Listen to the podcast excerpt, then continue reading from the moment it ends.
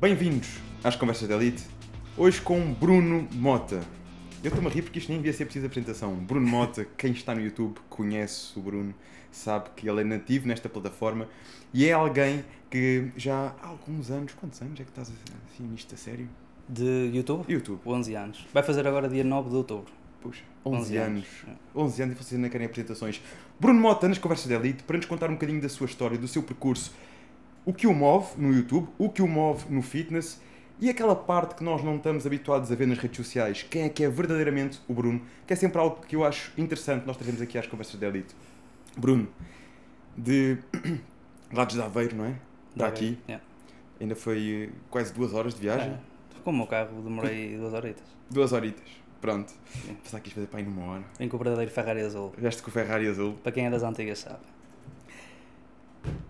Conta-me tudo sobre ti, Bruno. Como é que isto começou, esta paixão? Aliás, foi engraçado, nós há pouco estávamos ali, ahm, antes, antes de, de, de, de abrirmos a pista com o Ferrari Azul, estávamos ali a falar do tempo em que eu fazia o meu estágio no Solinca É verdade. e tu um dia foste lá fazer um treino. Já lá vão seis aninhos. Já lá vão, mais, meu, mais, mais, porque Mais. eu ainda tive, estava a dizer que tinha aqui 6 anos, entretanto há cerca de 7 anos abri o primeiro e aquilo foi, sim, 7, 7 anos Foi para aí qual- seis, sete sete. anos, 6, 7 Eu vi, eu vi pelo vídeo, porque aparecia Sim. há seis anos. Exatamente, sim, sim, sim. Já, já a caminho do chat, exatamente. Dos sete. E tu chegaste lá e pá, eu estava a fazer uma estágio, todo contente que eu gosto daquilo, era a minha primeira experiência mesmo assim no terreno como Uhum. instrutor na altura, lá me arranjaram uma camisa de instrutor, eu estava todo contente, e tu chegas lá para fazer um treino experimental, estavas por passagem em Lisboa, fazes os teus vlogs, e vieste ter comigo porque Até chegámos a gravar alguma coisa. Gravámos, não é? gravámos juntos, vieste ter comigo, oh, pá, David, estás aqui, não faz ideia, não sei o que, Demos um bom bocado na conversa, porque É. já, já nos conhecíamos das redes sociais, e, e depois a partir daí continuaste também o teu caminho, já competiste e tudo mais, mas deixa esta parte agora contigo para nos contares um Pronto, bocadinho. olha, antes de mais, obrigado pelo convite aqui para o podcast. Eu tenho acompanhado e é um podcast que tem vindo a crescer e parabéns por isso. Também parabéns aqui pelo ginásio, nunca tá cá, cá tinha vindo, mas já tinha visto na net. E eh, pronto, Obrigado. estamos aí. Obrigado e, e- e, a sério eu eh, fico sempre bastante lisonjeado quando tenho malta a vir de longe e, É. É sempre fixe. e a, faz- a fazer, a fazer eh, realmente a va- valoriza, não é? E naturalmente é um sinal de que valorizas é, é estarmos aqui juntos. Claro. Pronto, eh, Como é que isto nasceu? como, é, como é que começou? Ah, bom, Bruno, tu estás tímido, tu és um gajo Não, não estou, não não. tens 1800 vídeos Só- no YouTube, mas- estavas-me a tirar pouco em off, 2100, 2100. 2100. Mas sabes que eu estou numa ah, pois, posição. porque tinhas dois vídeos. Não, mas Uma esquece, coisa é eu estar-me a gravar a mim. esquece, é a minha isso, cena. esquece, esquece essa posição. Estar Imagina- deste lado aqui é diferente. Pensa assim, estás no YouTube, quer dizer, não estás só no YouTube, estamos no... mas pá, estás no YouTube, Estou tu, no é- mundo. tu és nativo no YouTube. Estou no mundo. Conta-me aí, estás no teu mundo. Pronto, como é que isto começou? Isto começou de uma forma completamente aleatória por ver os outros a fazer. Na altura, conheces o jogo Minecraft? Aquele jogo dos cubinhos? sim, sim. Pronto, na altura, não sei se conheces um youtuber brasileiro chamado Venom Extreme. É pá, não, porque youtubers de jogos, se me falas de youtubers fitness, Yeah, de jogos não, conheço, não é agora... Não. Já foi mais a minha também, agora já não é tanto, mas na altura, pronto, eu queria começar a jogar aquele jogo e não sabia como. Então pesquisei no YouTube, quem aparecia era sempre esse brasileiro e comecei a ver os vídeos dele e disse, por que não fazer também? Mas imagina, ao início fazia para os meus amigos. Tipo, o meu primeiro vídeo, quem via, eram os meus amigos da minha turma, estás a ver? E não ia passar do primeiro vídeo. Eu ia fazer o primeiro vídeo e depois ia desistir. Só que eu nesse vídeo fiz uma coisa que foi, eu construí um labirinto em vidro. E disse assim para mim, já sabia que ninguém ia responder. Se quiserem um segundo vídeo a fazer o labirinto, a entrar e a sair, a completar o labirinto, digam. E um colega meu disse, eu fiz. Depois, olha, vou tentar fazer uma série de sobrevivência também. Comecei uma série do zero e depois fui trazendo outros jogos. Depois, entretanto, cresci, não é? Ainda tipo aí 4, 5 aninhos em gaming, total. Depois fui crescendo, comecei a trabalhar também, deixei um bocadinho o jogo e virei mais para vlogs. Entretanto, comecei a fazer mais conteúdo fitness, também comecei a treinar e a gostar mais. Então foi ali uma mudança de gaming para vlog, mas já foi. Já lá vão uns aninhos, 2100 vídeos, e ao início não era nada o que é hoje. Nem o YouTube, nem o meu próprio canal. Era totalmente. de outro público, era totalmente diferente. O que é que sentes que mais mudou? Hoje em dia no YouTube, anos? pá, no YouTube, principalmente nos últimos 3 anos, mudou bastante. Agora com os TikToks e com os Reels, Sentes senti isso? o- eu e muitos colegas meus sentimos uma queda no YouTube. Uma queda no género. Sinto que o pessoal hoje já não tem tanta paciência para ver vídeos longos e quando os vê é a passar à frente. É, eu acho que estamos a falar de, de, de- de um nicho, não é? Só que é estamos tudo falar rápido de, hoje em de um público muito específico, eh, que é um público muito fiel, que existe, É. muito fiel, mas que se calhar, lá está, no outro dia usámos uma expressão, aliás, eu tive aqui eh, o, o Salgueiro, eh, no episódio anterior, e Uhum. falávamos sobre isto, que o YouTube é tipo o, o fim do funil. Tens um TikTok, que é o início do funil, onde está toda a gente, o vídeo rápido, aquilo que tu em qualquer momento Yeah. vês. E tens o YouTube, que já é o fim do funil, onde tu tens um conteúdo já mais elaborado, o- Sim. o vlog, o podcast, o conteúdo mais elaborado. Mas quem chega lá, eu acredito que é um, um, um- um público muito de valor, muito fiel, muito fiel. Eu Tanto sinto que eu acho que, por exemplo, hum, mil visualizações no YouTube não são nem perto nem de longe mil Nada visualizações no Instagram nem no TikTok. Não, porque no TikTok e no Instagram, tipo, a pessoa não, não tem que te seguir para ver o teu conteúdo, não é? Podes aparecer. Ou us- usaste um som que está a ser falado, que está a ser muito usado, ou usaste, agora tem os templates também do CapCut e essas coisas, não é? Então o TikTok, o algoritmo vai sempre recomendar o que estiver na moda. Então tu podes aparecer e conta como viu, mas a pessoa não te vai seguir, a pessoa não vai seguir a tua rotina. Então eu sinto que, por exemplo, na altura eu tinha muitas mais visualizações que hoje em dia, mas hoje em dia são aqueles que são mesmo os fiéis. Tipo, entro no vídeo, seja o título chamativo, não seja, a thumbnail, que é muito importante.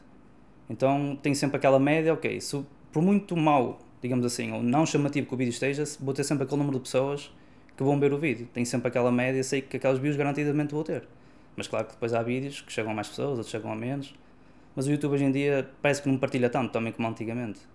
Se fores à aba das tendências no YouTube agora é só shorts também no YouTube. Sim, eu, eu, eu, eu sinto muito isso. Eh, Por exemplo, estamos aqui a fazer o podcast, tiramos shorts. Os shorts, meu, eu vou lançar o short e é, é fácil. Quase todos eles, de um dia para o outro, é Yeah. tipo, pum, mil, mil e quinhentas, duas mil. O vídeo vai com o tempo. É com o Exato. tempo, é com o tempo. Normalmente o arranque do short é tipo uma cena muito mais explosão. Aparece, se a, se a malta vê X tempo, começa a aparecer a mais, a mais, a mais. De um dia para o outro é um disparo enorme. É e, calhar depois muito- o, e depois o podcast completo se calhar vai ganhando visualizações por causa do Por shorts. causa do short, que agora podes fazer referência do o short, short foi interessado, vou ver o podcast inteiro. Aliás, é um bocadinho essa estratégia dos shorts, é, é Yeah, essa, é é também que a malta possa depois ganhar curiosidade e ver o episódio completo. O mal disso é que hoje em dia parece que as redes sociais são todas iguais. É os Tipo, vídeos curtos. Chegou não o TikTok, o Instagram tem os Reels. O YouTube não tinha shorts, store, stories também, tem, o YouTube tem stories, o Facebook tem stories, parece que é tudo a mesma coisa. é? É, e os, stories que nasceram na altura com o, No, sta- no Snapchat. Snapchat. Snapchat, depois começaram Snapchat. todas a adaptar-se aos stories, já todos têm os stories. Reels, adaptaram-se Aliás, hoje em dia o Instagram nem sequer vale a pena, digamos assim, meter fotos. Antigamente Ah, era sim, só sim, fotos. Sim, sim, sim, sim. tínhamos os stories, todas as fotos iam para o feed. Hoje em dia nem isso, é só Reels. Se der scroll na tua página principal, é só Reels que te aparece. Mesmo das pessoas que tu segues. Sim, são os, é, é Mudou o, bastante. O, Do a Covid para valorizar mais. cá, as redes sociais mudaram muito mesmo. Então pessoa tem que se adaptar. Não é? Olha, e quem eram aqui as tuas inspirações no início? Quem é que tínhamos no fitness quando tu fizeste esta transição eh, para o No fitness? Quem é que tínhamos aqui ehm, a fazer isso bem feito? Que também tu foste buscar um bocadinho de, de inspiração. Pá, cá em Portugal, sou-te sincero, não me inspirei em ninguém em Portugal. Porquê? Porque eu comecei como quase toda a gente começa, que é ver os brasileiros. Na altura era Felipe Franco, Léo Stronda, Eles ainda estão, ainda estão ativos, não estão? Estão ativos, sim. O- Sabes que o Léo Stronda é um fenómeno do caraças? Porque o gajo já teve para aí 3 ou 4 canais de YouTube, depois aquilo ao final de um tempo é hackeado, ou não sei, eu acho que ele faz parcerias com produtoras, depois eh, Depois acabam de- contratos. não é? acabam contratos com, com o canal, o gajo cria um canal novo e ele é um fenómeno das redes sociais. Eu já, já tentei aqui estudar este fenómeno É várias pessoal vezes. muito forte, é pessoal muito forte. Porque eu, eu acho que gajo tem muita piada, é um estilo diferente deste tipo de conteúdo, é um estilo de, de Yeah. brincadeira e não sei o quê. E, se bem que eu já, já me ri mais com ele, mas tudo tem fases. Tudo tem Ah, fases, claro. calhar eu consumo mais. Era ele mais novo, éramos nós também mais novos, é Exatamente, normal. exatamente. Tudo tem fases. Agora consumo se calhar mais rapidamente um podcast de um Cariani ou assim. Exato. Tudo tem Mais as suas fases e os seus públicos. Mas ah, eu diverti-me muito, lancei muita gargalhada com aquele Elstronda. Eu Com aquelas músicas dele. Tanta parvoíce que ele fazia. claro. E o gajo é um fenómeno porque ele já teve alguns canais, aquilo de repente, de repente iam abaixo, ele renascia Yeah. e de um dia para o outro era tipo aos milhares de seguidores novamente com. Ou seja, Yeah. isto eu acho que também é verdade que nós temos muito aquela da consistência, lá está. Tens dois mil, mais de 2 mil vídeos já lançados Yeah. no YouTube, eh, nos vários canais que tiveste. Uh, tens o teu principal com 1800 e, e depois, e depois te- tens outro. Ou seja, eh, consistência é chave, mas também muito aquela conexão que nós queremos com o público, público, não é? Empatia, perceber as trends e. É essa conexão que no TikTok e nos Reels não se tem, por exemplo. Porque tu vês muitos perfis que têm, por exemplo, bons Reels e têm muitas visualizações, mas depois os stories, por exemplo, essa publicidade a marcas e não, não cria aquela conexão, aquela. A pessoa não sente que está contigo. E eu, eu sei disso porquê? Porque eu já tive dos dois lados. Tive do lado que só assistia e agora assisto e também faço. Então eu entendo perfeitamente quando alguém vem ter comigo tirar uma foto e bem a tremer, porque eu já passei por isso também. Eu acompanhava alguém uns anos e chegava a da pessoa e não acredito que ele está aqui à minha frente. Ver? E mesmo hoje em dia, se eu vi algum ídolo meu, por exemplo, estive agora nos Estados Unidos há pouco tempo, se eu visse lá o Schwarzenegger, esquece, eu, eu nem sabia onde é que havia de me meter. Então eu perce- percebo perfeitamente. E essa conexão eu acho que não existe no TikTok e no Instagram. Acho que é mais o YouTube, porque o YouTube Principalmente eu que fiz muitos vlogs e cresci muito na altura que fui competir, que fazia vlogs diários, então o pessoal acompanhou todos os dias durante um mês, de manhã até à noite. Até podia ser tudo igual, que era tudo igual. Não é?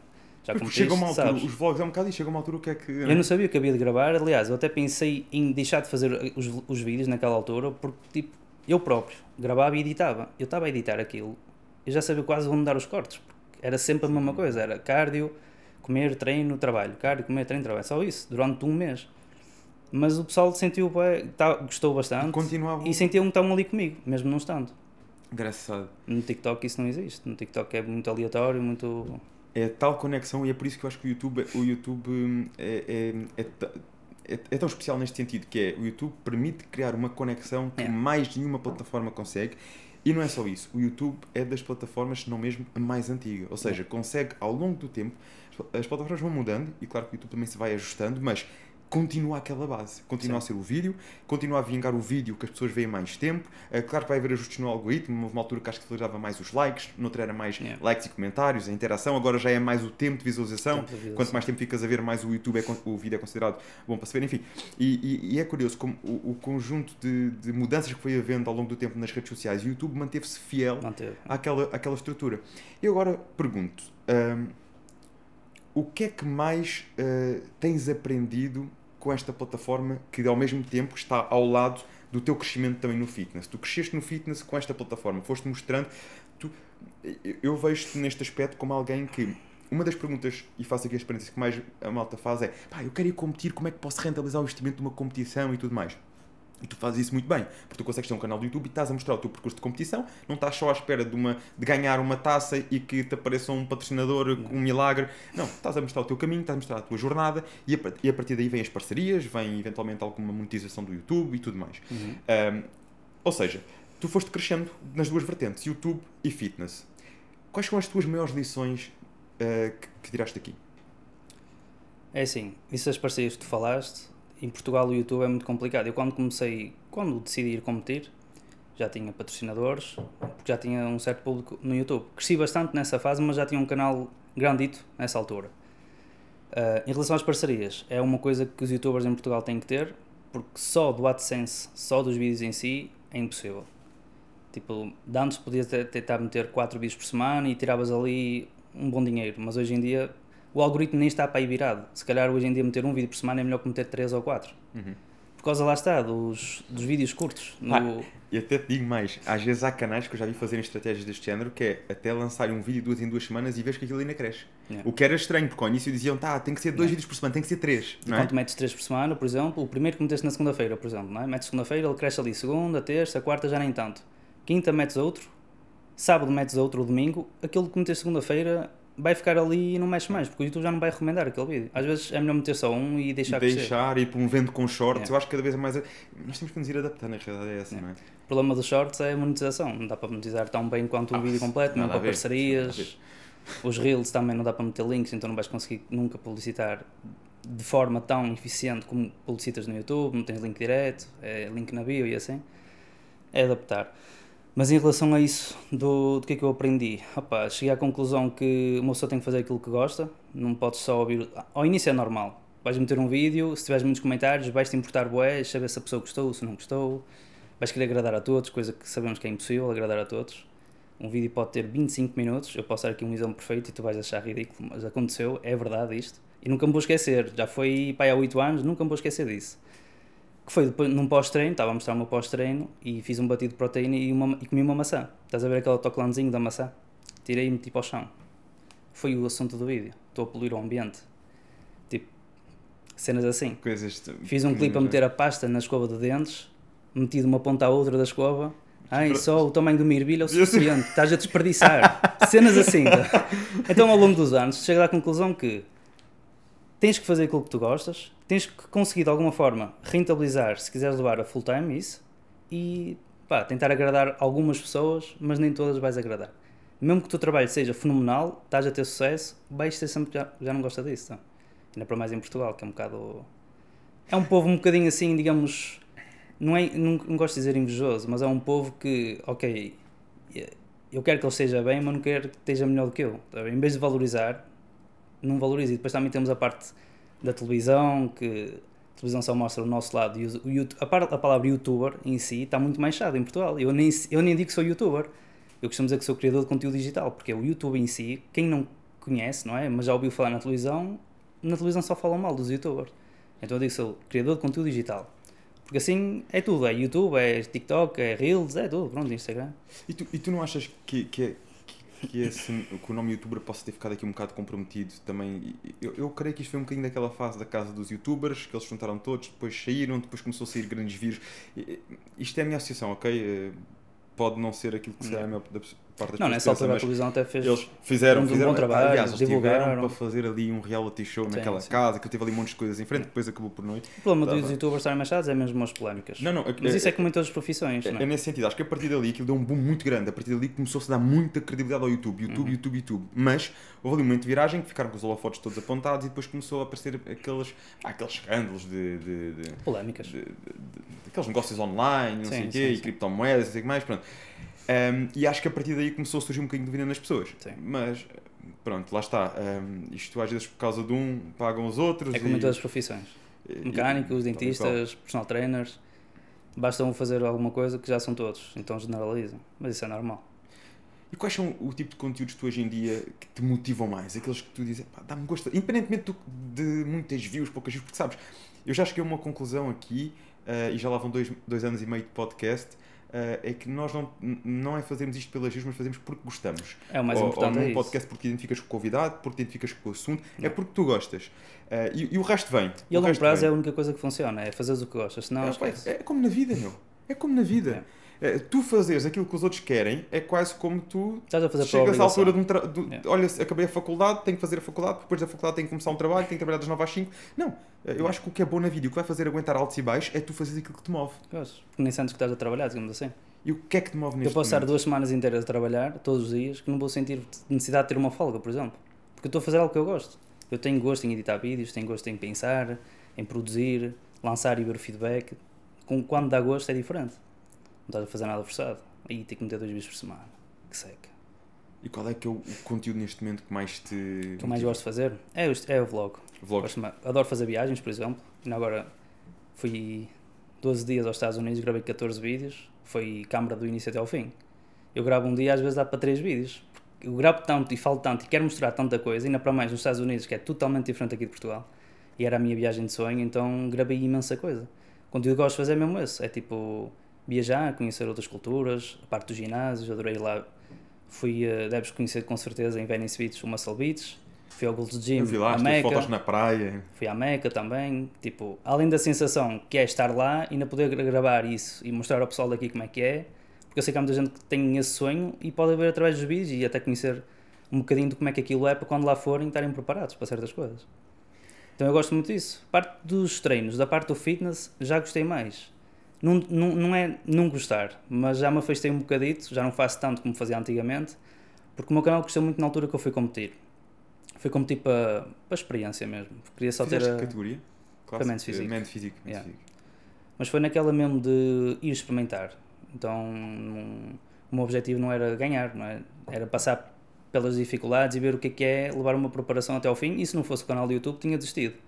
Porque houve ali uma fase mesmo que eu disse: Não, isto não é para mim, vou acabar. Mas como já tinha iniciado a série estava a meter vídeos todos os dias, não queria dar a parte fraca. Então, levei até ao fim.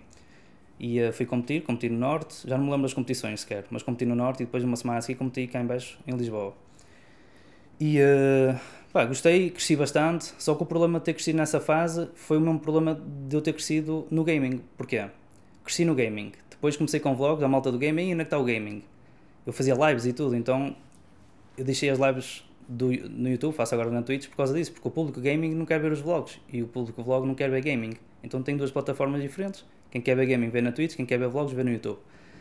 E, e aconteceu agora o mesmo, que é, afastei-me um bocadinho do fitness e a malta do fitness quer ver fitness. Só que em Portugal é muito difícil ter um canal 100% dedicado ao fitness e conseguires fazer trabalho, porque tu tens de fazer aquilo que tu gostas, mas também tens que ver um bocadinho a parte empresarial, a parte de conseguires rentabilizar isso, não é? Senão podes gostar muito do que estás a fazer, mas se não conseguires não é, ganhar o teu pão com isso, tens que arranjar solução. O normal é arranjar outro emprego, procurar algo melhor. No YouTube, dá, no YouTube como dá para tu ó, dá para tu te, dá para tu fazer o próprio, próprio conteúdo, não é? Tens que pensar ali um bocadito, mas dá para dar a volta por cima e adaptar-te. Então, se tens essa opção, fazes. Continuas a fazer na mesma aquilo que gostas, mas afastei um bocadinho de fitness porque sinto que o fitness. Pá, como é que eu ia te explicar isto? Uh, imagina, tu ao início, quando começas a treinar, entusiasmas-te, vês muitos atletas, só que depois eu já treino há 9 anos. Tu sabes perfeitamente que uma pessoa natural, não é? Tipo, passado 9 anos para cima, já não ganha assim grande coisa. E a malta está sempre à espera do quê? Progressão, progressão, progressão, progressão. E depois é, não, progride, está sempre igual e devias começar a treinar e devias começar a comer direito. Pá, e, e, a longo prazo, sempre a ler essas coisas, decidi afastar-me um bocadinho da parte do fitness. Não deixo totalmente, que eu gosto de inspirar iniciantes. O meu objetivo sempre foi inspirar iniciantes, não atletas, porque eles já, né, já, já competem, já ganharam, não precisam de, disso. O meu objetivo sempre foi inspirar aquela malta que, que é gordinha, que quer porque eu também fui, não é? Sim, tens, tens a tua evolução. Tenho a minha evolução, a malta acompanhou e tal, e inspiraste e tens também, tens também um vídeo uh, falar disso, não tens? Da, da tua evolução. Tenho, do tenho. teu antes e, e depois. Eu comecei com um projeto na altura, eu jogava basquetebol, depois deixei por causa de uma lesão que tive e fui para o ginásio. Mas ao início era só passadeira, bicicleta. Depois comecei a buscar exercícios, comecei a praticar, comecei a gostar e depois nunca mais voltei para o basquete, fiquei sempre a treinar musculação. E depois lá está, comecei a ver mais a parte da competição, comecei a interessar-me, fui competir para experimentar. Se voltasse aí, já era naquela de, ok, quero seguir este rumo, e quero levar uma vida de atleta. Tá Mas neste momento, a minha fase da minha vida não é algo que eu queira. Porque tinha que abdicar de imensa coisa e acho que a vida é muito mais além disso. Sim, é bom, há, há, há fases para tudo, fases para mas tudo. sobretudo acho que é bom essa consciência que tu tens, que é este é o meu, o meu, o meu público neste momento, é isto que eu quero partilhar, isto que me motiva, porque lá está, é isto, a base disto é aquilo que nos move um, e direcionar e é uma postura até humilde, olha, eu, eu, o meu público são os iniciantes é a malta que está aos primeiros passos, eu quero ser aquele que eles podem ver e que podem alavancar. Todos nós tivemos aquelas pessoas que nos alavancaram ao início. Exatamente. E nós não me inspirem em outros, quero que se inspirem em mim. Ah, tá, ainda agora falámos, um Leo Stronda que meteu o fitness e a musculação de uma forma super divertida e entendes? Todas essas pessoas, um Felipe Franco, também já segui mais um Felipe Franco yeah. do que sigo agora. Se calhar agora lá está. Identifico mais com o conteúdo de um Cariani. Enfim, tudo tem fases, mas nós passamos por essas fases. E, e, houve pessoas que foram importantes em cada momento. E, e, e há público para, para, para todas estas personalidades, digamos Exato. assim. Um, é fazermos esse trabalho. Mas o fitness continua a estar presente na tua vida, simplesmente estás a falar do tipo de sempre. conteúdo que produzes. Sim. Mesmo já ter tendo afastado um bocadinho do fitness, eu sempre fiz um projeto que é chamado Projeto Verão. Não quero que o pessoal, nunca quis que o pessoal associasse o verão a do género só treinar e fazer dieta três meses antes para estar bem para o verão, não é esse o objetivo.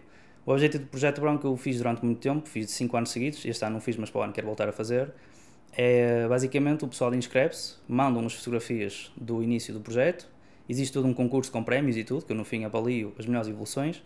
Uh, as pessoas mandam foto e peso do início e foto e peso do, do fim, que são sempre 3 meses, e depois há vencedores, com os patrocínios temos consigo dar eh, prémios monetários, consigo dar prémios em produtos, em vouchers, etc.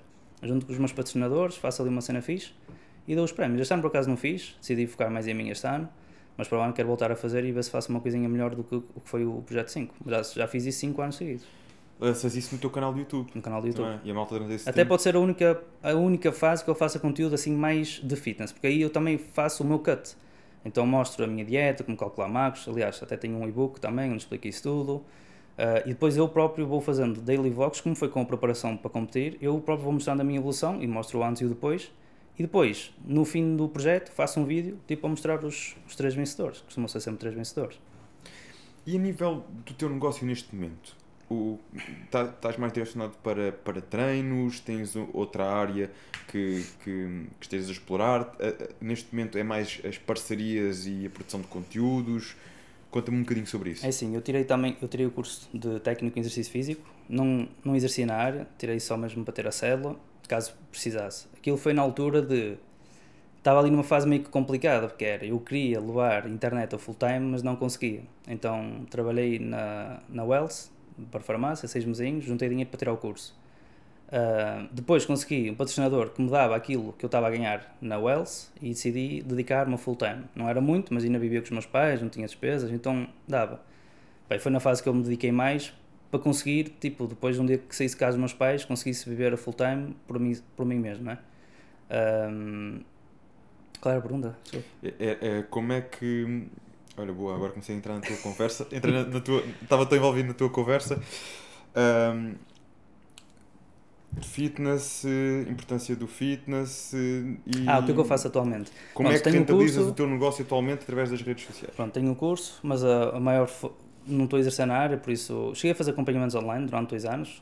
Tirei a cédula e só depois é que eu, cons- que eu quis fazer, por uma questão de ética, porque há muita malta que sobe ao palco começa logo a fazer acompanhamentos online. Não sou apologista disso, cada um faz aquilo que quer, obviamente, mas eu nunca quis isso para mim. Então decidi tirar o curso primeiro, fiz acompanhamentos online com a minha namorada, éramos uma equipa de três, eu, ela e uma nutricionista. Já vão quantos anos de, que começaste com, os com o online? Eu aí devia ter para aí 20, Estás, 20, estás com quanto agora? 27. 27. Ou seja, que de 20, sete anos- 21, por volta disso. cerca Não, de 21, seis, 22. sete anos começaste com o acompanhamento online. Sim. Ok. Já tinha um público fixe no YouTube, por isso já tive ali alguns clientes, sendo que o meu público era muito jovem porque era a altura do gaming. né? Então quem aderiu mais ao acompanhamento online foi malta que, que acompanhou a série do, da competição. Foi nessa altura, assim, foi tudo muito próximo umas coisas das outras. Uh, fiz durante dois anos, estava a correr super bem, só que depois também começou-me a tirar muito tempo. Do género, eu queria fazer outras coisas porque eu não ia deixar o meu canal do YouTube por causa dos acompanhamentos online, não é? Eu tinha duas opções, ou uh, contratava mais gente para trabalhar comigo, coisa que eu também não queria, porque já não compensava em termos de ter de fazer tudo direitinho, não é? Declarar e pagar funcionários, etc. Então não estava nesse nível de poder ter mais funcionários.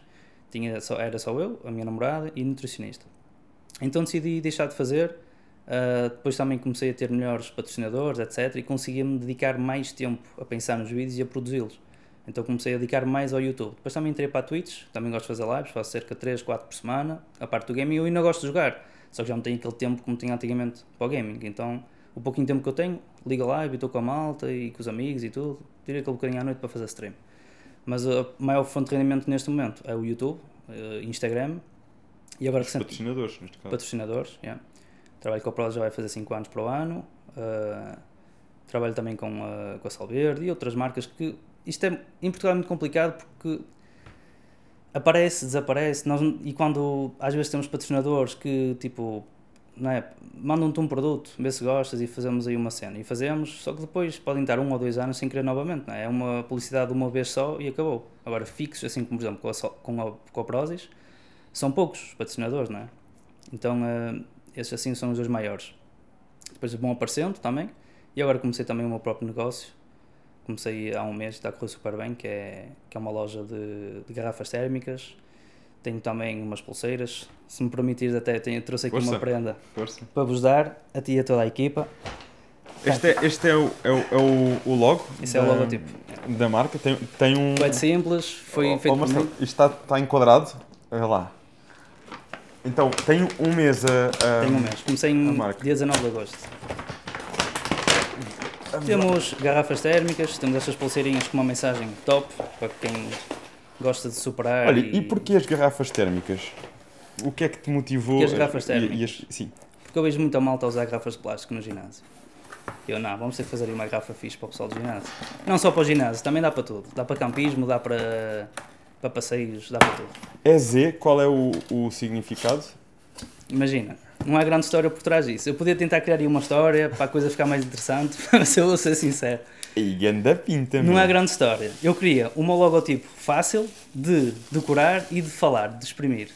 Fácil em inglês é easy. Só que eu só queria um logotipo com duas letras. Então meti easy, EZ. Diz easy, não é? mas é EZ. É Z, ok. Pronto, é daí e, que aqui, nome, e basicamente. aqui a assinatura, pá, Assinatura muito digital. fixe, muito fixe. Temos para já em brancas, temos brancas e pretas. tem aqui mais coisas. E são as pulseiras. Pulseiras. A dizer I am dedicated, com a logozinha também do, do outro lado. Eu trouxe, eu perguntei quantos é que eram na equipa, são seis, não é? São, trouxe. são staff. Trouxe uma azul e uma rosa para cada membro da staff. E as garrafas tem duas, tem uma preta e uma branca. Muito, deixa-me ver se encontro aqui. E também tem um imã.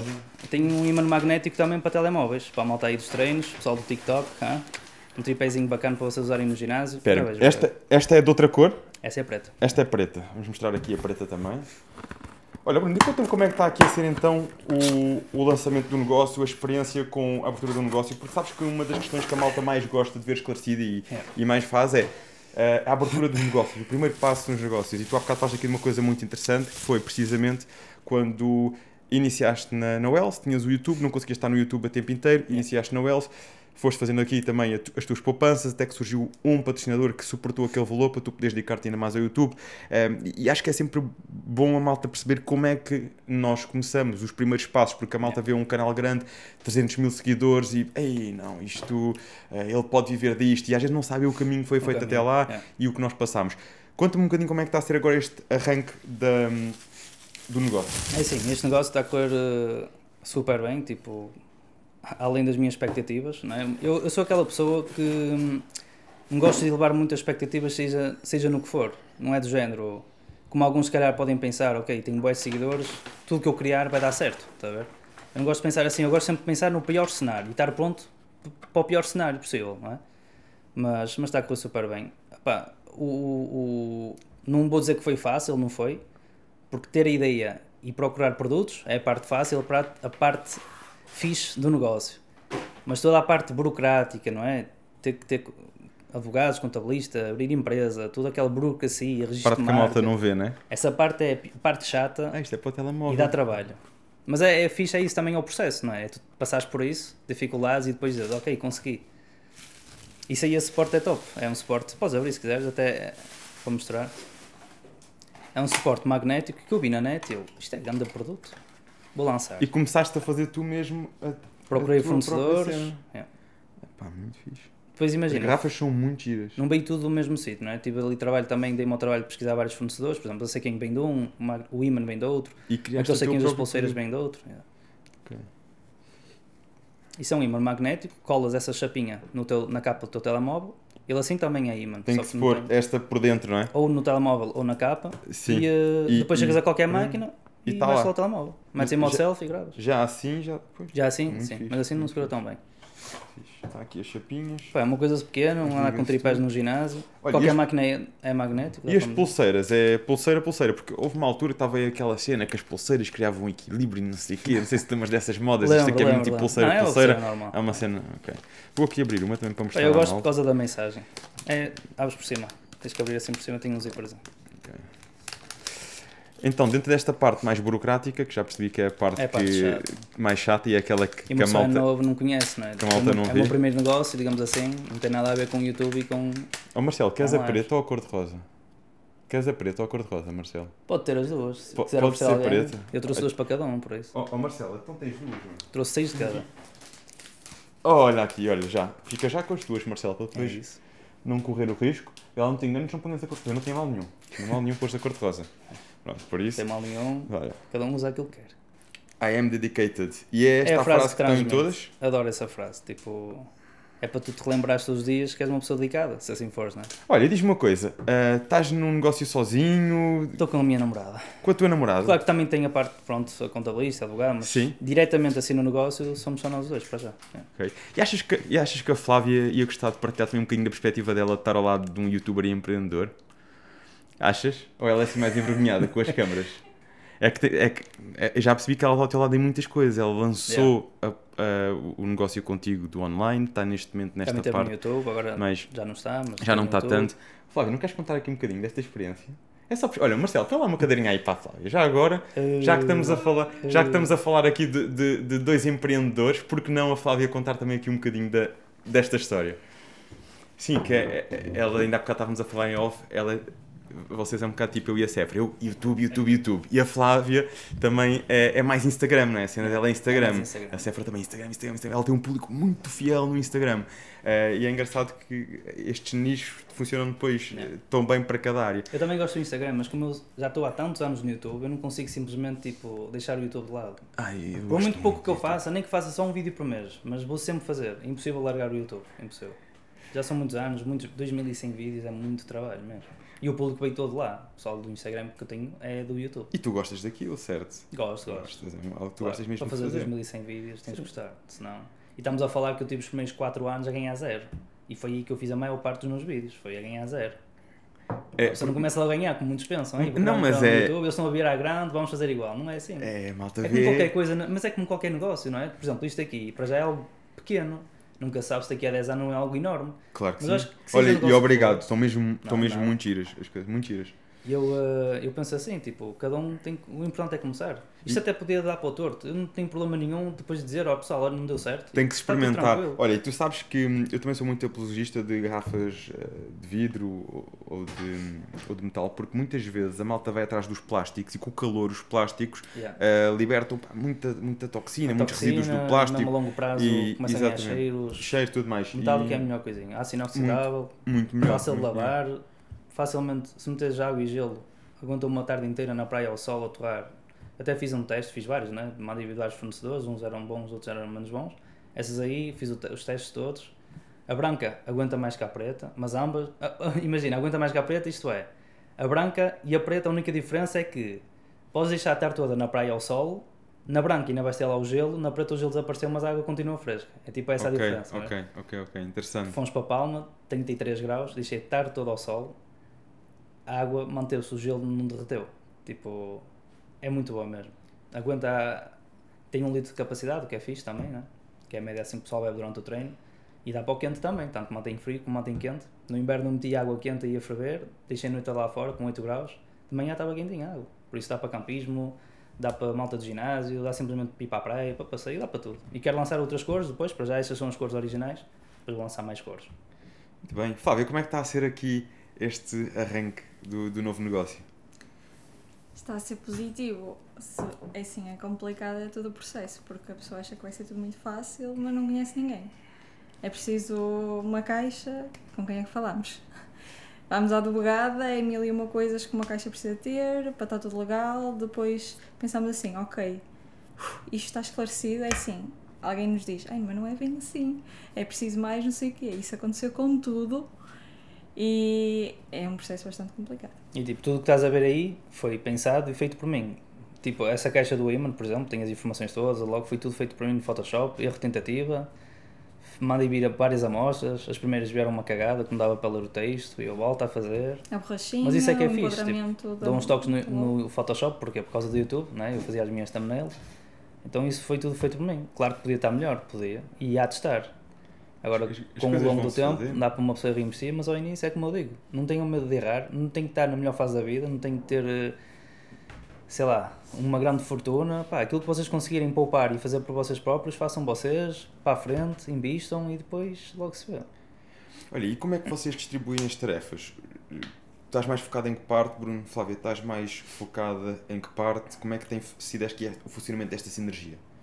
Ambos fazemos mais ou menos. Não há assim uma distribuição tipo. Ela dá-me ideias, a parte de Photoshop assim sou mais eu, porque mexo mais na parte de design, etc. Mas ela é mais a parte de dar ideias para o Instagram, para as redes sociais, ajuda a embalar também, que são nós fazemos em casa, embalamos em casa e mandamos pelo CTT. Isso é muito fixe, porque sabes... é um negócio pequenino mesmo, em casa, estás a ver? Não há uma estrutura ainda, funcionários, nada. E, e enquanto eu conseguir manter assim, mantenho, porque eu acredito que às vezes mais vale ter mais trabalho e as coisas serem bem feitas, porque tu, e deves saber, não é? Tens um negócio, às vezes encontrar pessoas certas é difícil. O delegar, não é? Às vezes mais vale nós trabalhamos mais um bocado, sei lá, mais duas, três horas por dia e saber que aquilo vai chegar ao cliente bem do que estar a é? meter em mãos de outras pessoas e deixar de passar por nós é complicado. Principalmente agora ao início, né? que é importante ser tudo perfeito. O packaging, tudo, pensei tudo ao pormenor, eh, como sai de casa, chega a casa, zero falhas, não, Passa por mim, eu sei que está tudo bem. Um tá? dos desafios dos empreendedores é precisamente o delegar, não é? Porque, sobretudo, quando nós temos um bebê nas mãos, nós queremos que aquilo tudo seja perfeito, seja a nossa ideia. Mas há um dia que, ao escalar, e, e eu acredito que mais de dia vai se tornar uh, escalável e um, pronto, patamares diferentes e, yeah. e, vais ter que ter esse, essa construção de equipa. Claro. E se calhar vais passar um bocadinho mais para a parte de, de gerir, orientar, supervisionar, enfim, é, é, N coisas. Mas no início, sem dúvida alguma, e é muitas vezes isto que, que às vezes impede as pessoas de darem o primeiro passo, que é Uh, dá um exemplo de, de, um, de um Miguel, um espaço, do Miguel Milhão tem que ter logo funcionar. Que, que, hoje em dia já, já só pensa, já, já só não tem que estar na execução. Claro. E tu tens a malta, ah, se eu tivesse o dinheiro e não sei o quê, se pudesse só pedir. Não, mas já, não teve que estar na execução. Não teve que estar na execução, exatamente. Claro. Ele diz: olha, eu tive que estar muitas vezes na execução e, e não, não era o que eu mais gostava. Uma mas família super bem da vida e que te dê, olha, toma lá 300 mil, investe hum. naquilo que tu quiseres. Aí é diferente. Aí podem começar com boa estrutura mas também pode dar para o torto. Não é por ter grande estrutura que vai correr bem. Eu prefiro começar assim pequeno, sem muito risco, capital próprio e tal, não é? Dá certo? Bacana. Vou fazer para, isso, para que isso aconteça. Mas se der errado, também tudo bem, tentei, não deu isto, vai dar outra coisa.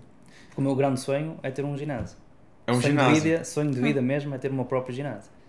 E comecei com isto agora para um dia escalar, tipo, até chegar lá. Sabes que isso é muito engraçado porque hum, eu sempre tive o sonho de ter o meu ginásio e comecei também com artigos desportivos. Comecei com, com as alças do Pampa Dicted, com o símbolo de rinoceronte. Eu, como não sou nenhum expert em eh, Photoshops nem nada, mas felizmente tenho uma pessoa ao meu lado, que é o meu irmão, que formou- formou-se nessa área, é responsável por todo o design do, do site do Pampa Dicted, da nossa imagem, o logo, tudo. Eh, e, e ele é daquelas pessoas que está ali no mundo dele e depois de repente, olha, vê aqui a imagem e vê-me assim tipo, uou, pá. Eh, e na altura ele é que me propôs, o rinoceronte. Uh, trocámos ideias com um amigo que treinava comigo, estávamos a trocar umas ideias, ele ficou a amadurecer aquilo, não sei o que, um dia, olha aqui uma imagem para lançarmos, rinoceronte, e a mensagem que está por trás do rinoceronte, que me pergunta muitas vezes, é, acaba por ser, mas repara, isto foi tudo pensado por ele, Uhum. Uh, e, e a associação, também com características que ele encontrava em mim e tudo mais, que é muito um, um- animal que é um animal de, de direção, de criar trilhos, Uhum. é um animal de força e de criar trilhos, vai em frente. E eu, já na altura, competição, aquela cena da resiliência, e bora, e tem que dar. Ah, e ele, na altura, criou ah, esse rinoceronte muito para mostrar essa associado, mostrar Yeah. essa força. E, e daí nasceu a Pampariga, primeiro com os artigos esportivos, lembro-me de lançar as primeiras alças, aquilo correu muito bem, lancei só com, com, na altura com o Facebook, não tinha ainda site, ou, ou talvez tinha um David Aruz PNT, mas acho que nem tinha lá os artigos para compra. Ah, então comecei com o Facebook, Facebook. Uh, a malta mandei vir quê? 50 pretas, 50 cinza. Uh, aquilo saiu bem, a seguir fiz umas sweats, aquilo saiu bem, não sei o quê, e fui, e fui fazendo o quê? Vendendo, amealhando. Lá está, Claro. em conjunto com, com o trabalho que eu ia dando, com os PTs que eu ia dando, fui fazendo ali o meu mealheiro, para depois quando surgiu a oportunidade, comecei com um espaço mais pequeno e E posteriormente... fixe é isso. É tu agora. É percurso, uma coisa meu. que nunca te vais esquecer. É Comecei com camisolas e depois sweats e depois consegui abrir um espaço e depois fui escalando e até chegar aí. É, mas quantas vezes a é malta não é fica à espera tipo, do, do fim, não é? Do topo da pirâmide que depois chegas Porque a lá malta, e tipo... porque a malta, por exemplo, falaste do Miguel Milhão, não é? A malta que conhece hoje a Prozis e sabe quem é o dono, porque o Miguel Milhão não, antes não tinha podcast nem nada, então não aparecia muito, agora está a aparecer, não é? O pessoal olha para o Miguel Milhão, ah, agora maravilha, não é? É fácil. Mas ele na altura não aparecia e os primeiros anos teve imenso trabalho, mas ninguém quer saber disso. Quantos anos é que ele demorou até aparecer? 16. 16 a anos. Fez 16 anos que ela começou a fazer quando ele lançou o podcast. Mas ninguém quer saber disso. Tipo, a pessoa só gosta de ver o produto final. Achas que alguém quer saber se eu ando a bater com a cabeça na parede por causa das garrafas? É uma garrafa. Não, é uma garrafa pensada ao pormenor. As cores, o logotipo, a base em silicone, a cena de beber em cima, a cena de ter, ser térmica e aguentar água. Para uns é uma coisa simples, mas foi tudo pensado ao pormenor por mim. Não é? E como qualquer negócio, não é? Agora tens um ginásio, por exemplo, ah, agora tenho um ginásio. Mas e para chegar lá? Então isso também dá para o YouTube, para as redes sociais, não é? Tipo, aí vai a um restaurante, vou dar um exemplo de restaurante, porque pronto, muita gente vai a um restaurante, mete um story e está pago, não é? Como costumam dizer, ah, e assim é fácil, pagar com um story. É Não estás a pagar com um story, tu estás a pagar o 10 anos de trabalho. Uhum. Aqueles seguidores que tu acumulaste ao longo desses 10 anos são tão fiéis ao ponto de confiar em ti e, e se tu dizes que aquele restaurante é bom, ir lá. Porque depois existem vários influenciadores, que é aquele que aceita tudo e vai a tudo e tudo é espetacular porque foi pago ou foi oferecido, e depois há aqueles. E esses é que têm os seguidores fiéis, que é tu só Pessoal, Já não vais publicitas, tirar as garrafas? Já não tens pulseiras, Marcelo? depois há aqueles que só publicitam mesmo se tiver qualidade. Já tive imensas ofertas que eu não achei que tivesse qualidade e não publicitei. Eu se publicito, claro que estou a ganhar com isso, não é? Mas também quero publicitar algo bom que a pessoa depois realmente vale e diga, realmente o Mota tinha razão, isto é bom. Nunca, nu- nunca vais ouvir ninguém a dizer, aí o Mota recomendou aquilo e não foi nada bom, não, não tem qualidade aquilo. Vê-se mesmo que ele só fez aquilo por publicidade. Nunca vais ver, porque eu só meto cenas que eu realmente acredito e sei que tem qualidade. Sabes, eu acho que também o, uh, o, o mercado e as pessoas acabam naturalmente por selecionar aqueles que são mais fiáveis. E, Yeah. e há pouco falávamos também de, de algumas polémicas que já houveram com influencers e tudo mais. Acho que é um bocado por isto, porque naturalmente as pessoas vão começando a perceber aqueles que são fiáveis, aqueles que dizem, recomendam e, e tornam-se fiéis seguidores. Se aquela pessoa diz que é para aqui, eu vou para aqui porque eu confio nela, é porque me identifico. E aqueles que nós sabemos que uh, falam uma, falam duas, as pessoas até vão experimentam e começam a perceber que aquilo não bate certo e, E deixam de seguir. Também consegues perceber quando é algo forçado, quando é algo natural. Tipo, Sim, quando gostas do produto, sim, sim. Tu fazes uma publicidade muito mais natural do que se recebes um guião, olha, diz isto, isto e isto, e a pessoa nem, nem sequer conhece bem o produto e fala e vês que aquilo foi estudado, não é? Consegues perceber quando é algo mais forçado. Completamente. Flávio, conta-me aqui um bocadinho então. tá- É assim, eu reparei que desde que tu sentaste aí ao lado, o Bruno esqueceu-se estava em frente às pessoas a falar e não sei o quê. Ai, eu não me esqueço. Mas, ah, eu, eu não Passei sei, nem, nem parece o Bruno, porque o Bruno, o Bruno que eu conheço no YouTube sempre. Calma, calma, calma, calma. Mas é sempre assim, bom, sabes que quando nós temos ahm, apoio nestas coisas e fazemos. Yeah. Nós temos que fazer É sozinhos. importante Mas sentir que temos pessoas ao nosso lado Claro. que nós confiamos, que nos impulsionam, eu Yeah. acho que é muito importante. E eu acredito que muitas vezes o papel da pessoa que está ao nosso lado é mais esse: é olha, isso está assim por aqui, e tu ficas a pensar naquilo, pá, pois isso será, não é? É aquele Yeah. papel de impulsionar, De impulsionar. quase nós nos a- E ser apercebemos. compreensível também, por exemplo, eu não tenho horário de trabalho, não é? Uma coisa é, sais de casa às 7 e chegas às 5 ou às 6 e está feito, não é? Eu não tenho isso, tipo, tanto posso estar da parte da manhã e dizer, olha, vamos dar uma volta e depois trabalho a tarde toda até à noite, como posso dizer, hoje é de manhã até à noite, amanhã tiro folga, então também tens de ter uma pessoa ao teu lado que seja compreensível nesse aspecto, se tiver que ficar mais um bocado até mais tarde no PC é porque tem que ser e fico e a pessoa compreende também, não é? É bom ter assim alguém ao teu lado que, que te ajude e que te apoie, que faz toda a diferença. E como é que foi então? Como é que entraste na vida do Bruno? Ou como é que o Bruno entrou na tua vida e começaram esta caminhada? Porque vocês são os dois ligados ao fitness, também treinas e tudo mais, não é? Aliás, foi no ginásio que nos conhecemos. Ah, já valeu a pena ao fitness. As rubricas de fitness no YouTube. Foi no ginásio que nos conhecemos, ela era instrutora lá, instrutora de aulas de grupo, Eu também, eu também és PT, então. Só. e eu disse, pá, que pessoa simpática. e depois eu vou. É, Foi complicado, não digo que não E foi. conseguiste fazer as aulas dela até ao fim? Ou Não, não fazia as aulas. Ah, não fazia. Eu esperava que as aulas acabassem. Ah, tu estavas a fazer. Tu eras instrutor de sala nessa altura? Não, só treinava lá. Ah, Eu ok. Ela é instrutora, instrutora e então professora de aulas. treinar e eu estava lá. Ela estava Não- no trabalho dela, não Não é? convenceste a fazer uns pilates, Eu era uma um coisa assim no género? Ela era musculação. Não, eu era só foi pilates e eu disse, esquece. Muito bem, já foi há quanto tempo? Vai fazer eh, sete Hum. anos. Sete anos. Em fevereiro. Sete Olá. anos. Ok. Olá. E como, é, e como é que é isto tipo de, de- da vida de um youtuber com uma responsabilidade tão grande e uma pressão? Porque, porque isto há, há aquela parte das redes sociais que a malta não vê, é a pressão que as próprias redes sociais acabam por depois criar, porque eh, é as marcas, é as próprias pessoas que estão à espera e só se há um ou outro dia que tu não fazes, eh, parece que já estás quase em falha com o teu público e eh, este compromisso, de alguma forma, não deixa de ser Prazos. quase, prazo, qu- quase um trabalho Yeah. tão, com tanta ou mais pressão do que É um muitos outros. trabalho. É, é, Como é que é lidar com isto? Sabes que eu não senti muito isso, até porque as minhas- a minha rotina não era das 9 às 5, por exemplo. Então, não sei, ele é tal e qual ao vivo como nas redes sociais, por isso eu não senti diferença nenhuma. Tal como ele tinha os horários dele todos os dias diferentes, eu também tinha. Então era só gerir ali quando é que estávamos juntos, quando é que não estávamos e não senti aquele choque de ok, ele é YouTube, nota-se, não é como uma pessoa normal, digamos assim. Então não senti. Eu não ia com câmara para o ginásio fazer. Yeah. Yeah. Não assuntava. Pronto, Não. mas depois. Aliás, eu não apareci ao início. Não, não apareceu. Ela só apareceu já depois de namorarmos e assim, e mesmo assim foi naquela. É, é "Ah, antiga, então, isto era logo assim. É antiga. exatamente. Claro sim, E foi, foi, foi uma luta, mas o que dá trabalho vale a pena, não é? Como costumo dizer. Exatamente. Foi uma luta Exatamente. ali de quatro são, mesinhos. são as melhores coisas. Eu é fazia bidiários, porque, por exemplo, eu ia treinar. Estás a sofrer. a Eu ia sofrer. fazer abdominais. Olha, eu, O segundo treino era abdominais. eu não assim. gosto de treinar abdominais. Eu ia de propósito uma segunda vez, porque sabia que se ela não tivesse da manhã ia estar de tarde, ou final da tarde. Eu ia uma segunda vez. Andavas, a- era tipo, deixa-me era o segundo. E ela estava no trabalho. A, minha escala ela semana passada teve de manhã, hoje vai estar à tarde. Já, ah! E ela estava no trabalho, ainda por cima. Estava lá o dia todo, então ele aparecia sempre lá. Eu abdominais, podia fazer em casa. Não ia fazer nada para Tal e qual. Mas foi engraçado. Ao ao menos ias competir ou assim nessa altura para estar a fazer Estava em vídeos. preparação. Ela Tá, conheceu-me na pior fase. Estava Pois naquela fase já que tipo, acabei de comer, quando é que é a próxima?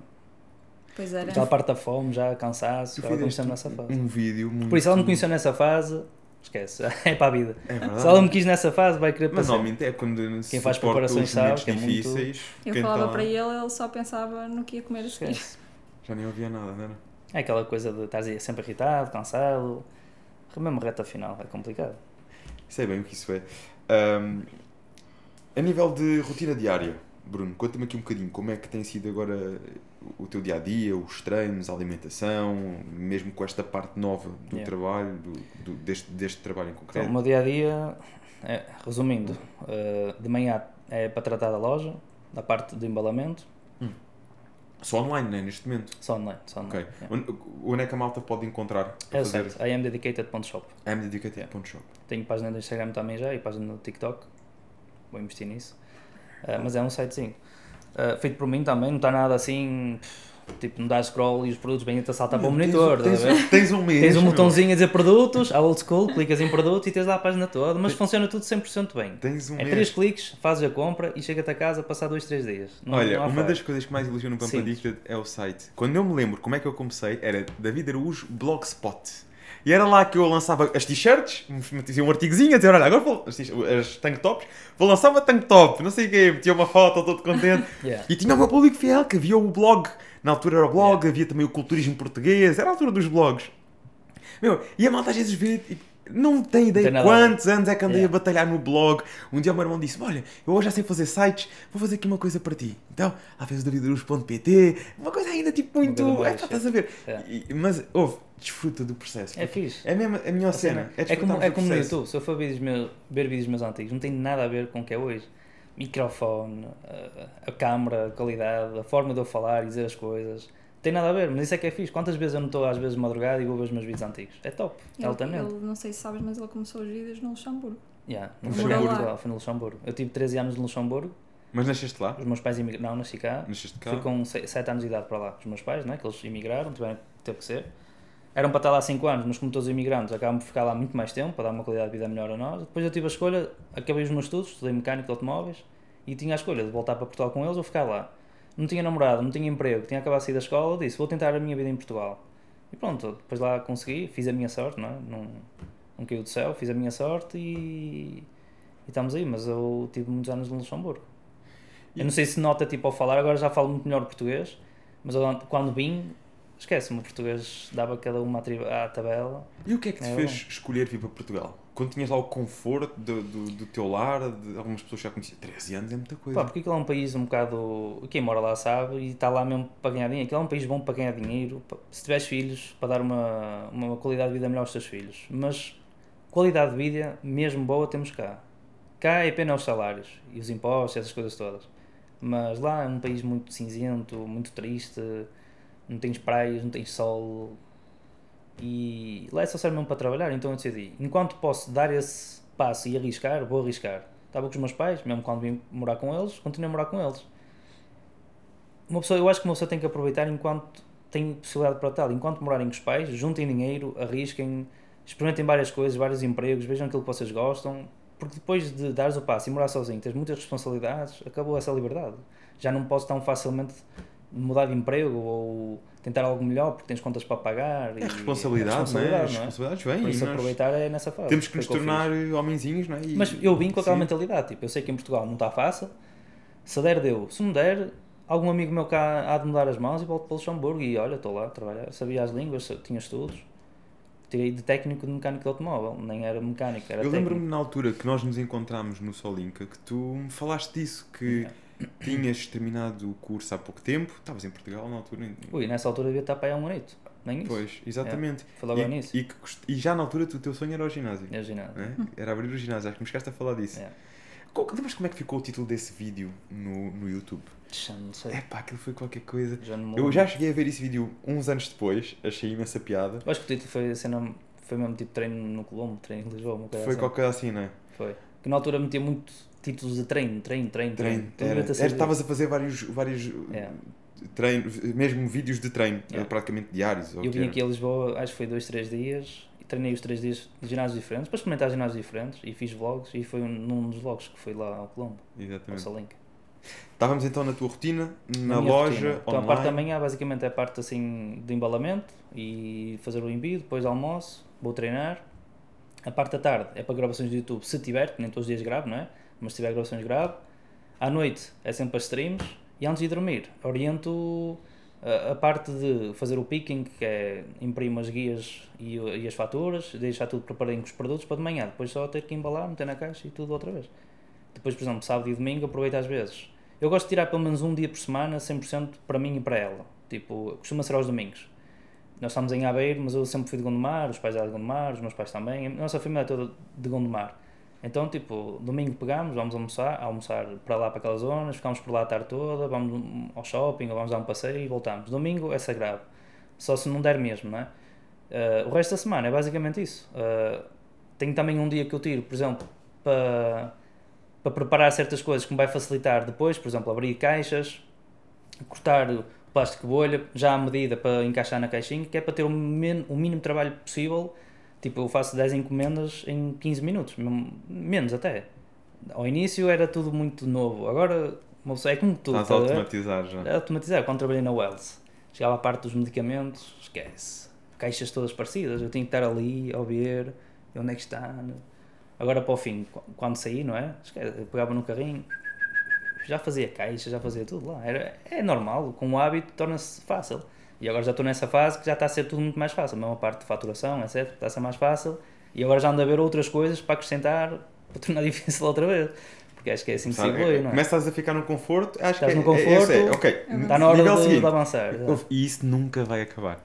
Tu É aquela ter fome constante. 5, 6, 7 anos de negócio Yeah. e tu quando. Ok, o que é que eu posso fazer mais? O Tipo, que é que eu posso in- acrescentar aqui? Eu ainda não tenho um ginásio. O ginásio já está construído na minha cabeça. Já tantas chegar. Isso é o primeiro passo, é na nossa cabeça. Tenho tantas ideias. Sabes, eu comecei por ehm, escrever no meu. Eu tenho um- o, a minha. As minhas visualizações, as minhas afirmações Yeah. e, e depois visualização, porque acabo por sempre pensar naquilo. E todos os dias leio, todos os dias leio aquilo. Eu tenho sido do colégio militar aos 18 anos e todos os dias pegava no meu telefone, 18 anos, já lá vão 12 anos. 12 anos. E lia. E Yeah. tinha lá, abrir o meu ginásio, abrir o meu ginásio. Abrir... Portanto, fui visualizando, visualizando. Depois eu lembro de estar na faculdade, no, lá para minha, meio da minha faculdade, foi aquilo era o curso de 3 anos, lembro-me lá para o segundo ano, já andar a desenhar, às vezes estava na faculdade a ouvir aquilo, não sei o quê. Pá, e eu, eh, um fascinado pela área, pelo curso que tirei, quando só fiz saúde. Mas às vezes tirava um bocadinho e começava a tomar notas, o que é que eu queria ter no meu ginásio. E como é que queria fazer. E, e se escolhesse malta da equipa, quem é que na turma eu ia escolher para fazer equipa comigo, que era para quando saísse poder Também já arrancar. fiz isso. eu. Ora bem, destes Opa, aqui, quem quer oh. mais Dos confiável? amigos, qual Bruno. é que vai fazer cada É. função? Já, Mas já tem função para início- todos. Se quiserem trabalhar, ó, já tem função para todos. Recrutamento aberto, podem mandar o currículo para o Bruno, é fácil de encontrar nas redes sociais, podem enviar o currículo. Pré-reserva. Vai, e, e sabes, eu comecei com aquilo. E ao início às vezes estava uma colega de carteira ao lado a dizer: Ah, pá, tu és ganda maluco e não sei o quê, está cegado e ouve e não sei o quê. E eu, eu tá, deixa, Eu fala já, o que eu já construí o meu ginásio naquele jogo, Minecraft, que podes construir tipo tudo o que exista, consegues construir naquele jogo. Já construí lá o meu ginásio, por exemplo. É assim que eu quero. Tipo, se eu construir de raiz, é assim que eu quero, não é? Se fosse uma oportunidade que, pá, não há tanta possibilidade para manobras, mas se for construir de raiz, já sei exatamente onde é que eu quero recepção, onde é que eu quero os balneários, loja, bar, tudo, tudo, tudo, tudo, já sei tudo. Pá, e, Aliás, isso- eu tenho uma lista com coisas que eu não gosto em ginásios e coisas que eu gosto, que é para depois juntar aquilo tudo e tentar fazer o Mostras melhor ao possível. arquiteto, olha, é assim. Olha, isto é o que tem mal em vários ginásios, isto é o que tem bom. Pronto, quero algo que seja perfeito. a parte do recrutamento dos professores de, aula- de aulas de grupo. Ser mais 100%. Fica, fica com a Flávia, muito bem. Mesmo Pare- apoio ao cliente, essas bem. coisas. Apoio ao cliente, É, tudo. eu sou mais a pessoa de escolher máquinas, testar máquinas, layouts, designs, E marketing. o marketing, o marketing, é contigo. Yeah, é comigo. Boa, então está a distribuição feita. Mas sabes que nós é brincar, mas é precisamente assim que começa. Porquê? Porque tu vais começando a ficar receptivo para aquilo que o universo te vai dando. Yeah. E tu, tu tanto pensas naquilo, materializas, visualizas e tudo mais, que vai haver um dia, ou metes uma foto e vais olhando para aquilo, que vai haver um dia em que tu vais passar por um espaço, até pode ser uma lojinha. Yeah. Diz, olha, para começar podia ser aqui. Tu, tu vais ficando desperto Yeah. para aquilo. É um mecanismo que, que eu acho que o nome não quero entrar em erro, mas é o SARS, que é quando nós começamos hum, a ficar atentos a vários. Olha, é quase como tu compras um carro amarelo daquela marca. E depois começas a ver montes de carros daquela marca. Yeah. Sei, pá, parece que não havia quase nenhum. É, e agora agora, há um nome eh, para esse tipo de, de Uhum. efeito. E isto é um efeito quando tu começas a visualizar muitas vezes uma coisa, começas a atrair, começas a Atrair. ficar mais atento, mais Yeah. desperto, os teus sentidos, tudo começa a ficar mais preparado para aquilo. Eh, e, e isso começa por veres, escreveres e. E o que, é que, o, que- o que aconteceu comigo, muito provavelmente vai- vai ser o que vai acontecer contigo. É que eu acabei o curso e contratei os mesmos para os gajos irem trabalhar comigo. E, e surgiu a oportunidade de abrir um espaço. Aquilo surgiu, ah, não estava à espera. ah, vieram falar connosco, "Ó, temos aqui este espaço. E, pá, eu, olha, isto parece brutal. ah, e, e, pá, e as coisas E não acontecem. desiludiste com nenhum? As coisas Aquilo que acontecem. tu achavas de cada um de, Olha, da sua função? Manda- excelentes técnicos, ao ponto que depois cada um abriu o seu negócio. Yeah. É. Ou seja, um abriu depois uma loja de suplementos, o outro abriu um estúdio. ah, de, portanto, eles também não eram daqui. Eu fiz a faculdade em Almada. Pá, foi malta que veio comigo de Almada para aqui. Bora, vamos com, com tudo. E depois, com o tempo, surgiu a oportunidade de abrir o próprio negócio deles mais perto de casa e seguir o caminho deles. Mas, Mas foi fixe. entendes? É, é estes passos que nós vamos valorizando. É estes passos. E eu tenho a certeza que um dia vais estar a olhar para este podcast. Ei, aquela conversa que eu tive com o David quando ainda só tinha um mês, meu. Olha como é que isto está tão É o que é bom diferente. na internet, é isso. É. Tipo, recordações, muitas férias que eu tive, voltar atrás. Por exemplo, essa viagem que eu fiz aos Estados Unidos era a minha viagem de sonho. Já, já sonho com isto desde os meus 17 anos de idade. Já dá bem um tempinho. E graças a Deus agora a vida está-me a correr bem. Consegui fazer essa viagem. Gravei 14 vídeos e são vídeos que deu-me super gosto de gravar. Sei que o pessoal que vai ver vai ter interesse e vai gostar de ver. E os mais antigos que me ouvem a falar dos Estados Unidos há 7, 8 anos vão dizer, Ei, finalmente, e nota-se nos comentários, muita gente fica mesmo feliz, parece que são eles que estão lá, estás a ver? Pela mensagem tu notas, e aquela pessoa ficou mesmo feliz por mim por eu estar lá, isso é top, estás a ver? Sentes que a pessoa segue-te ao ponto de parecer que está contigo Isso é sempre. a cena mais incrível do YouTube. É muito Bruno. fixe. Pá, é a cena que eu mais gosto no E YouTube. eu sei que daqui a outros 10 anos vou voltar a ver esta viagem e vou dizer, aí, era a minha viagem de sonho e agora já a fiz mais umas 3 ou 4 vezes. Até se calhar para coisas melhores, para negócios, etc. Não é? Ou se calhar até estou lá a viver, imagina, não é? Até estou lá a viver e Gostavas de ir ver para os Estados Unidos. Imagina, gostava de ter a experiência, não digo viver para sempre, mas gostava de ter a experiência, agora que eu fui lá e vi certas coisas que eu gostei, gostava de ter a experiência de estar lá um aninho ou dois. Sei que não é, esta, não, não, é esta fa- não é nesta fase que eu vou fazer isso, nem sei se vou fazer, mas gostava de ter essa experiência, gostava, estar lá um aninho ou dois. Flávia, conta-me um bocadinho aqui da tua rotina. Minha Como é? rotina. Que é assim, eu sempre ouvi dizer que ao lado de um, de um grande homem há uma grande mulher e o sucesso do Bruno e o sucesso que o Bruno tem tido, tendo em conta que já são 7 anos, Sete anos. É, é preciso certamente haver aqui uma, uma grande compreensão e apoio. Como é que conciliamos tudo isto, o negócio, também na tua rotina? Ainda dás aulas, não dás? Não, agora já não dou aulas. Já trabalhei muitos anos em ginásio, em alguns ginásios assim locais, depois, para que a maioria das pessoas conhece o Homes Place, também trabalhei lá. Depois daí saí e comecei a fazer acompanhamentos online. E, Foi quando vocês lançaram o online ou começaste primeiro? Ah, não, nós Começámos juntos, depois eu Exato. deixei e ela deu continuidade. Ok. É. Exato. Ah, a nossa rotina complementa-se muito assim entre os dois, ou seja, ah, eu tenho uma divisão da casa onde eu trabalho e ele tem a dele, que eu não consigo. Que é quer não- acabar a trabalhar ao lado dele, mas eu não consigo me concentrar. Eu queria que ela viesse trabalhar para me ver, mas não, ela não gosta, Eu desconcentro-me, não consigo. Tô- Faz o que achas melhor para ti. tenho- que engraçado! Eu tenho que ter a minha musiquinha, porque eu começo a ficar muito ansiosa. Eu, não, eu começo a pensar, ok, estou a fazer isto, mas a seguir tenho que fazer aquilo, não sei o quê, e começo-me a distrair muito. Então eu tenho que pôr a minha musiquinha calma e estar ali concentrada. Eu já não, eu gosto de. Às vezes, por exemplo, estou a embalar, meter ligando som, ela nunca na vida conseguiu estar ali ao lado a trabalhar comigo. Mas Então- é engraçado que a casa tem três divisões e nenhum de nós está tá no meio. O meio é só para comer e estar no sofá a televisão. É. Ela está no andar de cima no andar de baixo, mais longe possível. Mais longe possível. Então, enquanto ele está a fazer as coisas dele, que não tem nada a ver comigo com o YouTube, e assim que não, não precisa de mim nem eu dele, eu estou a trabalhar nos acompanhamentos. E a rotina tem muito a ver co- com, as prioridades. Eu hoje faço o meu dia da manhã consoante o que recebo, os acompanhamentos, não é? Porque não é tudo igual. Tanto estou a receber vídeos de um cliente de repente agora, amanhã já tem que estar eh, tudo despachado. Então tem um bocadinho, vai um bocadinho por aí. Depois também com as encomendas, se houver encomendas, ele diz-me, combinamos os dois, começamos a preparar, então complementa-se muito entre ambos. Sim, Depois surge, por exemplo, uma marca, um trabalho para uma marca, combinamos, olha, amanhã, de manhã vamos fazer as gravações para ti, para, para a tua cena.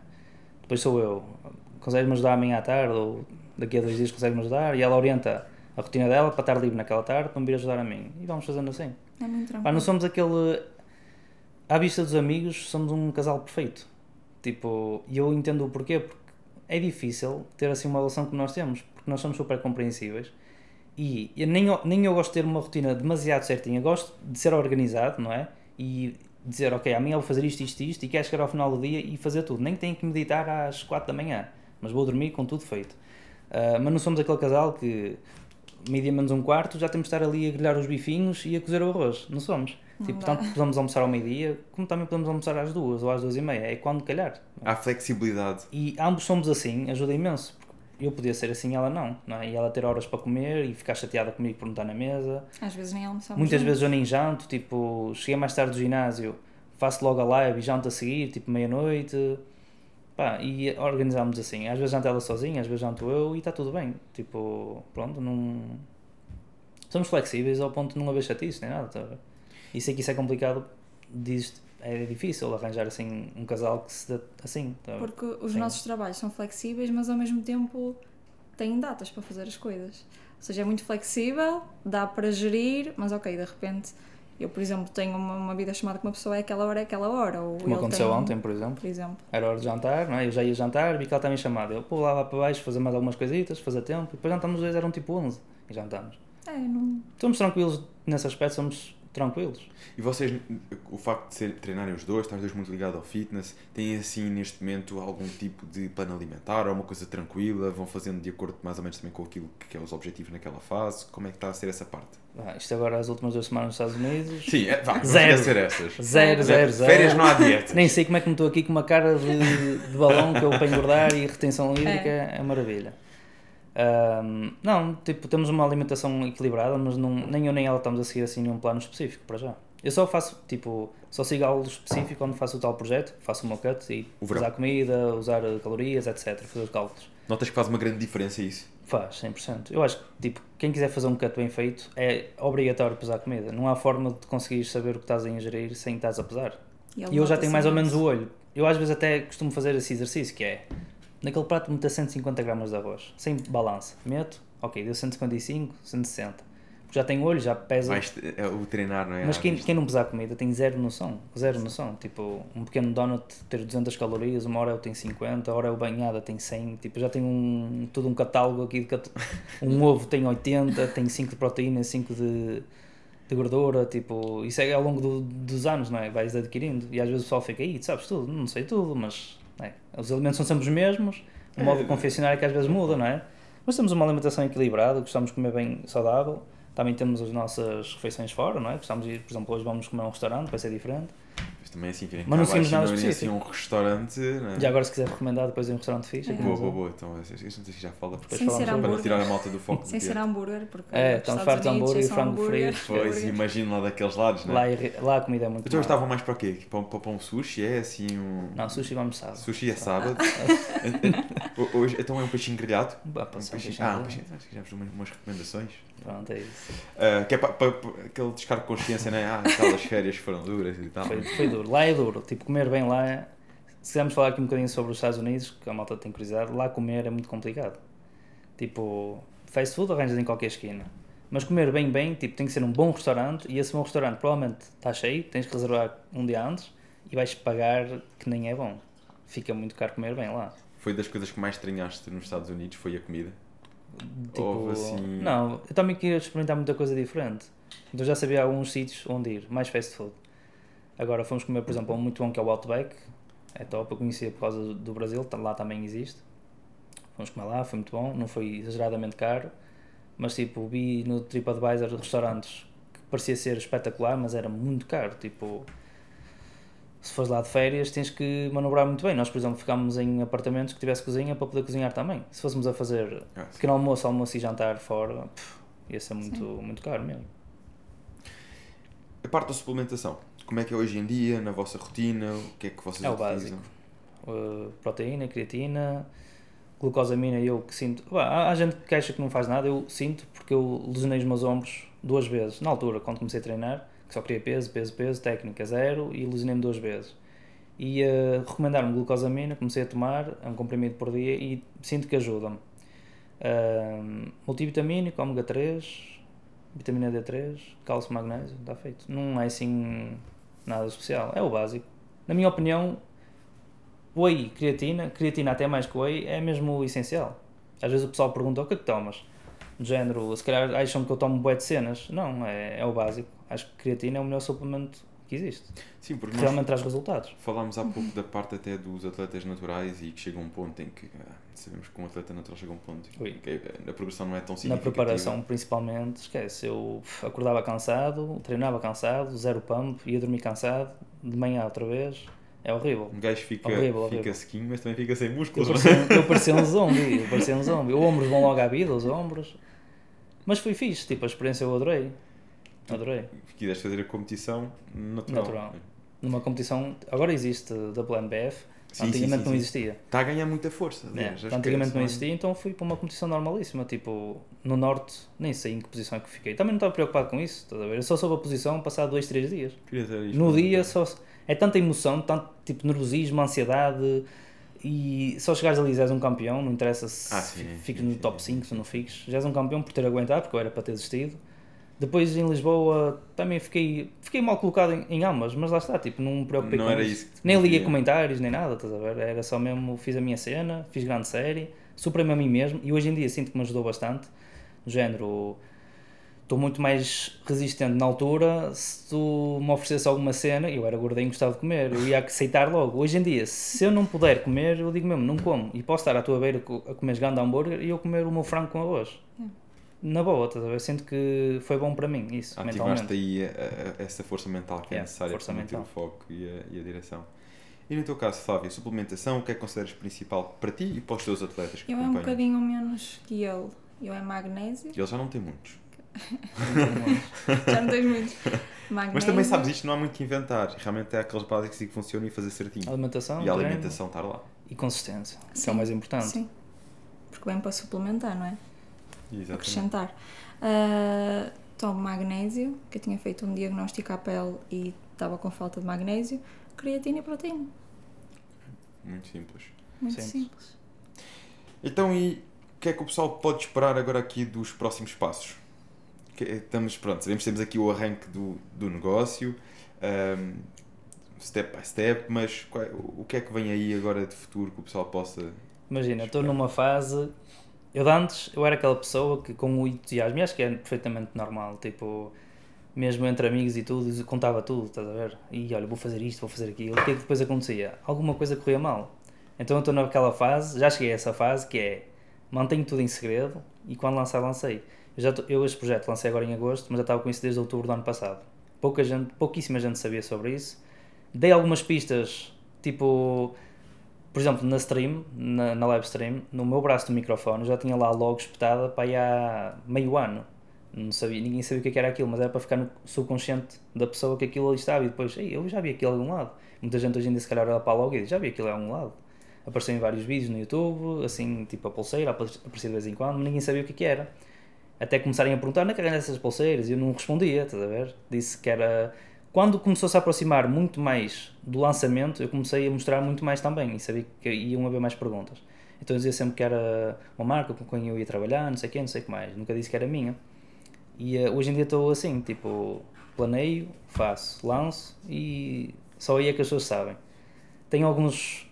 Os meus grandes objetivos este ano era mesmo a viagem aos Estados Unidos e o lançamento da marca. No YouTube em si não tinha assim. Fui fazer os meus vídeos, o meu conteúdo, coisas que eu gosto, mas não tinha assim nenhum objetivo específico, não é? um projeto, nada assim especial. Ah, mas tenho, já tenho alguns projetos para o YouTube, para o ano que vem.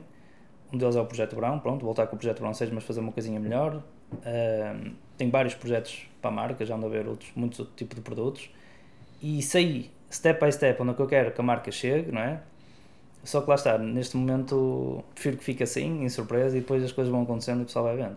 Olha, e tens parceiros contigo na marca? Alguma, algumas outras marcas parceiras que tenham já acreditado neste projeto contigo? Marcas, ah, não. Marca, eh, pronto. Tipo, nós, ah, para já, o único marketing que nós fizemos foi eu, não é? Eu, ela e amigos próximos que se ofereceram em ajudar. Vamos agora começar a entrar nessa parte de, de fazer parcerias e trabalhar mais o marketing, Google Ads, etc. Agora queremos só lançar, ver, mesmo, isto foi tudo fase teste até agora, este primeiro mês, não é? Tipo, eu estava bem preocupado em que a pessoa fizesse a compra e fosse receber não muito tarde a encomenda e que chegasse tudo bem e que funcionasse tudo bem. Porque a parte, a sério, a parte burocrática de criar site, interligar tudo, plugins uns com os outros, sistema de faturação, tipo contabilidade, isso tudo dá muito trabalho. E eu fiz tudo para que me desse o menos trabalho possível. Tipo plugins, ligar umas coisas com as outras, CTT, importar da loja diretamente e criar ali as guias em papel autocolante para ser mais fácil, para que estar a criar eu cliente a cliente Automatizar. automatizei ao máximo possível para me dar o menos trabalho possível. Ahm, então essa parte foi muito chata. Mas agora, lá está, foi como eu disse, está tudo muito mais, mais fácil e tenho muitos projetos. Sentes que a parte operacional está a começar a, Está a funcionar a a 100%. afinar e então queres começar a, dar, a escalar. E acreditas que aqui hum, Google Ads e tudo mais pode ser importante? Já tiveste experiências com, com Não, anúncios? vai ou ser é um seria a teste. primeira vez? Vai ser um teste. Nem no acompanhamento online? uh, não trabalham com, com a parte de ads? Só- não. não. Sempre Tudo foi orgânico, tudo orgânico, os é. vossos conteúdos, dar a conhecer. Uhum. Parte do Google Ads nunca trabalhei, vai ser um, um teste. Já, já trabalhei com uh, publicidade paga no, no Insta, sinceramente não achei que, fosse, que ajudou muito, não é? Prefiro se calhar investir em influencers do que investir, uh, por exemplo, no Insta ou no TikTok. Google Ads, tenho colegas meus com negócio também que dizem que fun- funciona muito bem, é um bom uh, investimento. O, o investimento que é com Google ads, Ads, é. Sim, sim o- tenho tido também um, feedback muito bom sobre isso e perguntei porque a, a- parte do online, sobretudo, vê-se muito, muita aposta Muito, nos ads. é. Pá, e os, os grandes do online, digamos assim, a malta que tem estado a fazer isto com mais resultados, É. estão muito presentes no ad, nos ads e como falaste, que também tiveram nessa vertente. Uhum. Uh, mas sem dúvida que é uma, uma parte que eu acho muito interessante, de- Interessante, de, é. explorar agora. o que eu acho que, o, que os ads têm aqui de realmente importante é percebermos uh, a orientação, o nichar, porque fazer ads por fazer uh, é muito fácil chegar a muita gente, mas gastar o budget todo. Yeah. Uh, e aqui a questão é nós conseguimos afinar, afinar muito e direcionar para as pessoas certas que têm aqueles interesses. Aqueles e mesmo com influencers igual, não é? Tens Tal e qual. Saber escolher, saber, ok, aquela pessoa, identifico-me com aquela pessoa, acho que vai trazer valor e vai gerar, eu costumo chamar gratidão, vai gerar gratidão para a empresa, não é?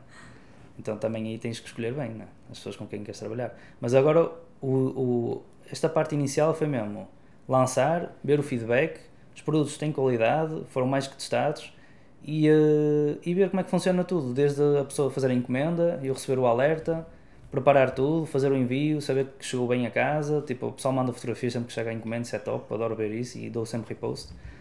Depois disso estar tudo, a, a parte básica, digamos assim, do negócio, está a funcionar 100%, agora ir para outras coisas e escalar, não é? Melhorar o site, Google Ads, mais produtos, mais cores, porque as cores iniciais são estas, é o preto e o branco, são as minhas cores, digamos, favoritas, preto e branco, simples, minimalista.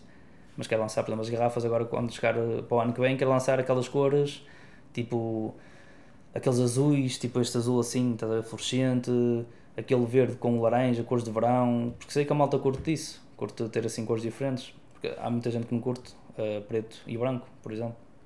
Mas agora para início, isto é o. Lá está, é as Grande cores e os produtos. Depois é lançar outras cores, mais produtos. Já tenho imensos produtos em mente para, para lançar. Já te começaste a ter feedback da malta, pedirem-te mais coisas? Já, já.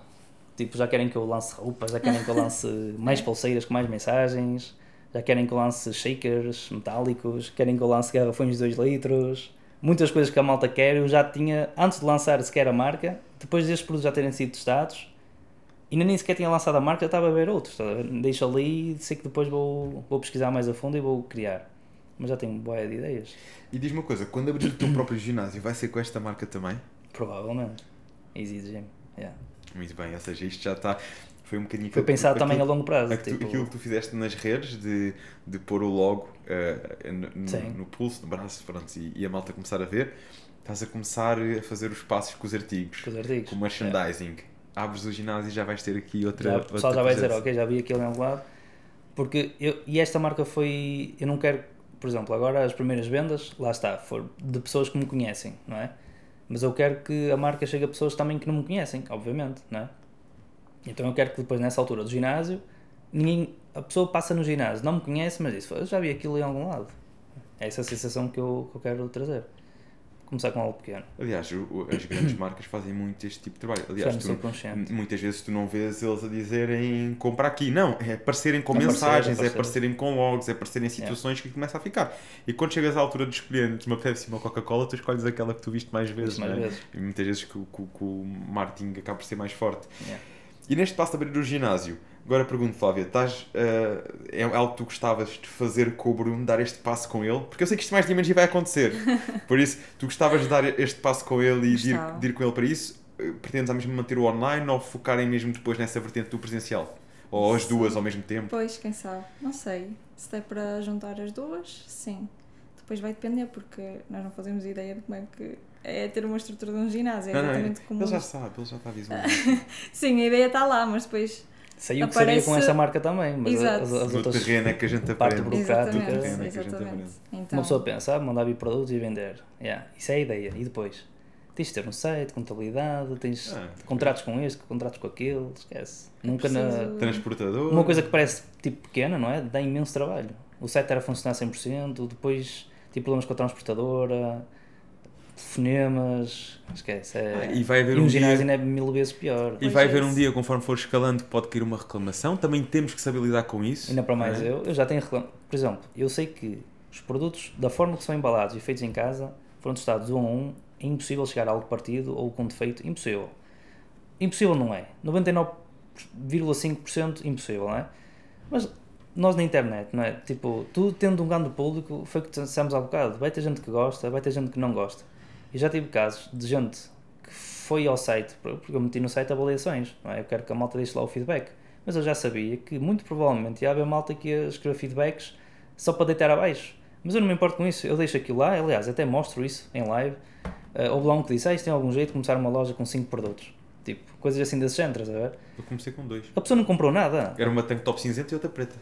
A pessoa não Pois, comprou a pessoa nada. não faz ideia de como. A pessoa não é? comprou, mas vai lá comentar, ah, tem algum jeito, isso é só mais um pequeno negócio de um influencer ganhar uns trocos. Eu, pronto, olha, fiz para ti, meu. Tipo, estou a fazer a minha cena, tu fazes tu a tua. Eu disse em live, daqui a um ou dois anos, voltamos aqui ao site, vamos à lista de produtos e vamos ver, daqueles cinco, quantos é que temos. E, e vou deixar sempre para lá aquela avaliação, a não sei que ele apague, se conseguir apagar, que eu nem sei se ele consegue apagar. Tudo começa assim, não é? Eu ao início, vou dar aqui outro exemplo, ao início eu tinha os preços no site sem o IVA e depois a pessoa adicionava ao carrinho e aparecia com IVA. Aquilo de pré-definição no site está assim, eu não sabia, não é? Então eu meti lá o preço sem o IVA a saber que depois ia aparecer com o IVA. Ahm, pronto, houve malta a dizer que achava isso mal porque pensava que era um preço e depois era outro e faz todo sentido. Então eu fiz essa alteração que é meter já o preço da garrafa com o IVA. Depois só acrescenta os portos de envio. Ahm, Estava a ter uns problemas ao mesmo tempo com a transportadora, disse que ia resolver porque malta de fora, porque nós não começámos só em Portugal, também mandámos para a Europa e para o Brasil e o caraças.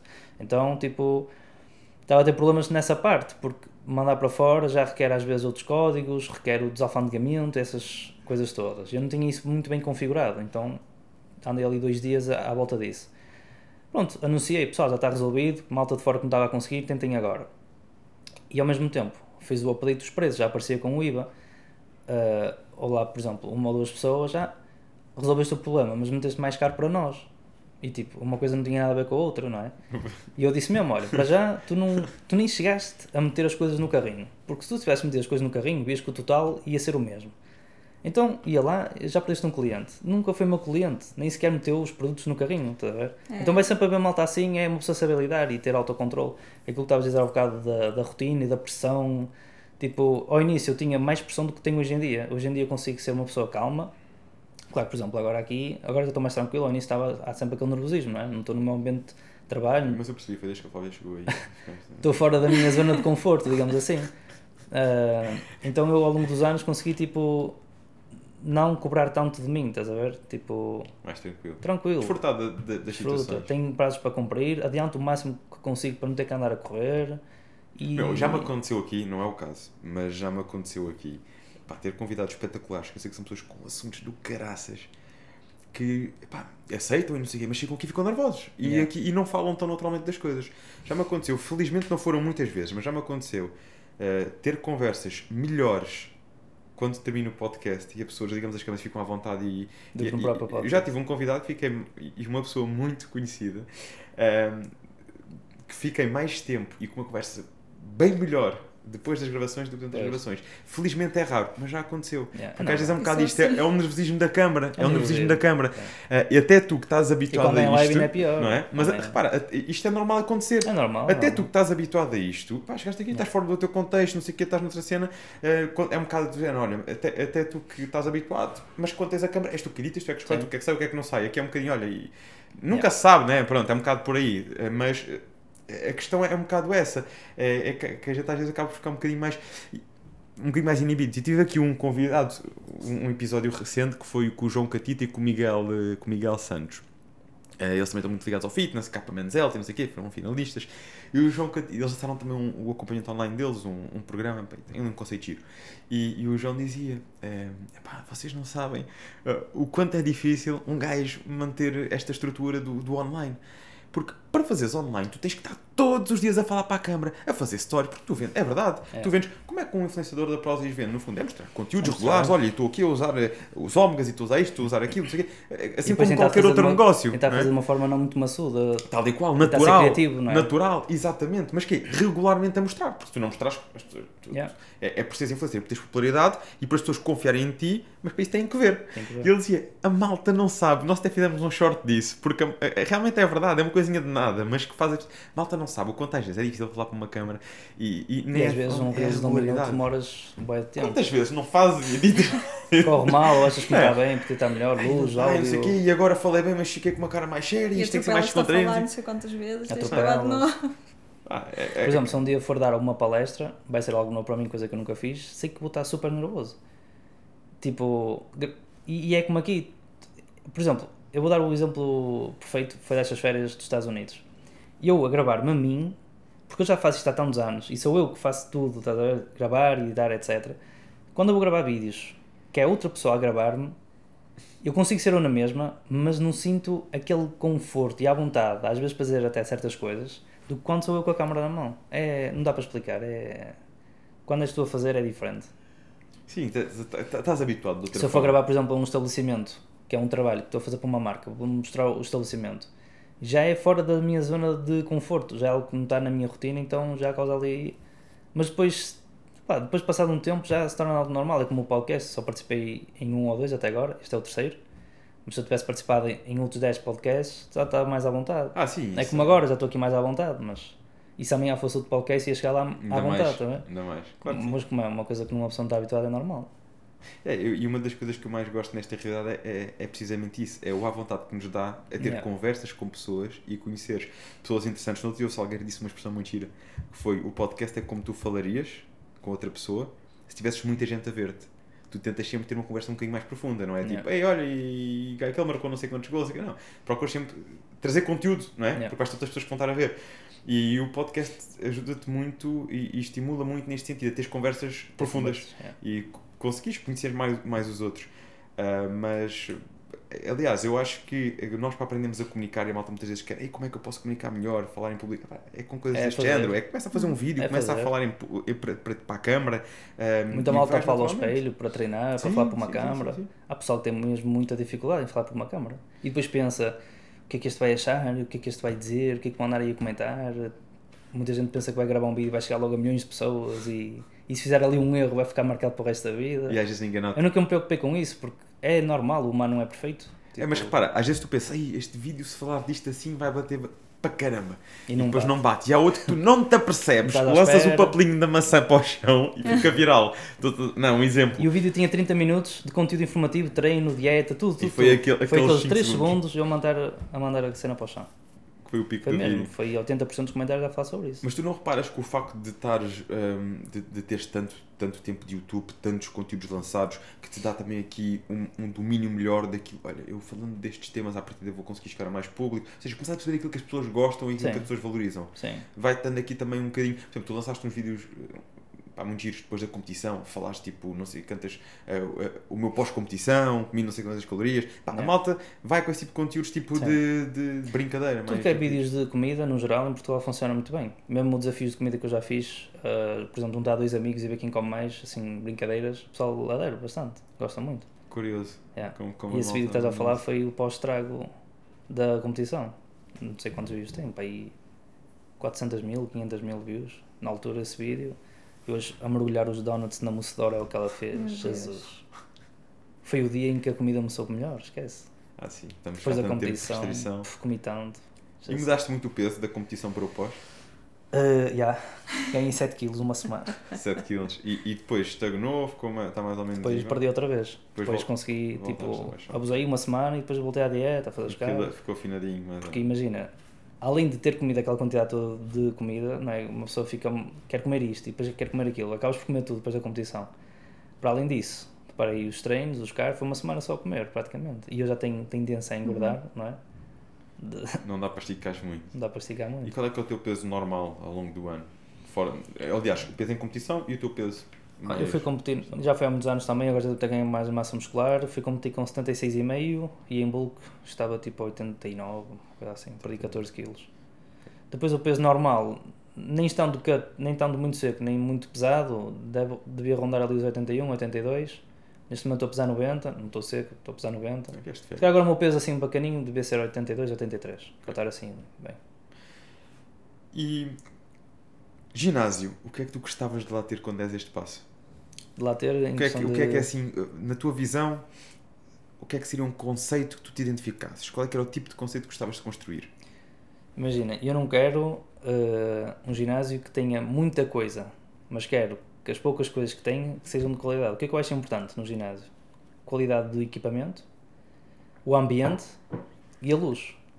As- Essas três coisas. Porque eu acho que é uma, é, são coisas básicas, mas que falham muitos ginásios. Tipo, ter espelhos, uma boa luz, ter um bom piso. Já vi ginásios que tu deixas que não altere, amassa logo o cimento que está por debaixo. O piso é super fino, um exemplo. O ambiente também, não é? Mas isso o ambiente acredito que seja algo complicado. Depende muito da zona onde estás, que tipo de publicidade é que fazes, que tipo. pá. Tipo de preços que praticas? Os preços também. Há formas de, Depende de muita há coisa. formas de conseguires ter um ambiente que queres, mas também é um bocadinho por tentativa e erro.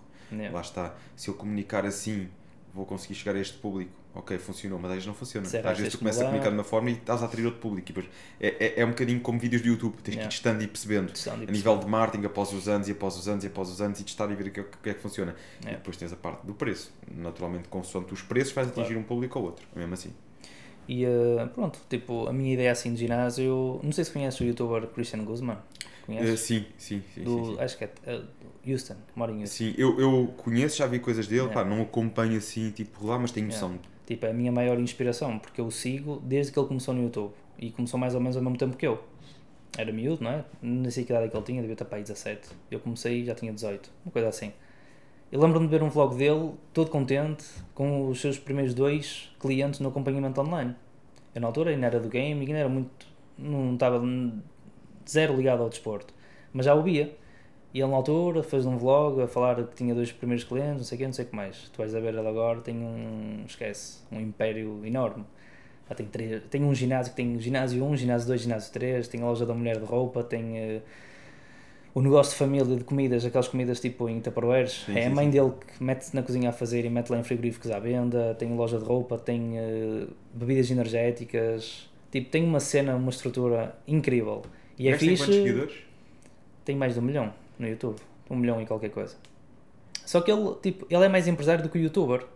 Ele não mete assim tanto conteúdo, mas o conteúdo que ele mete é tão bom e lá fora, pronto, é normal, tem É- mais população, é cresce mais facilmente, não é? Mas é fixe ver, tipo, porque eu sigo desde o início e é exatamente, é um percurso muito parecido ao meu, só que eu estou a ter muito mais lento, está a ver?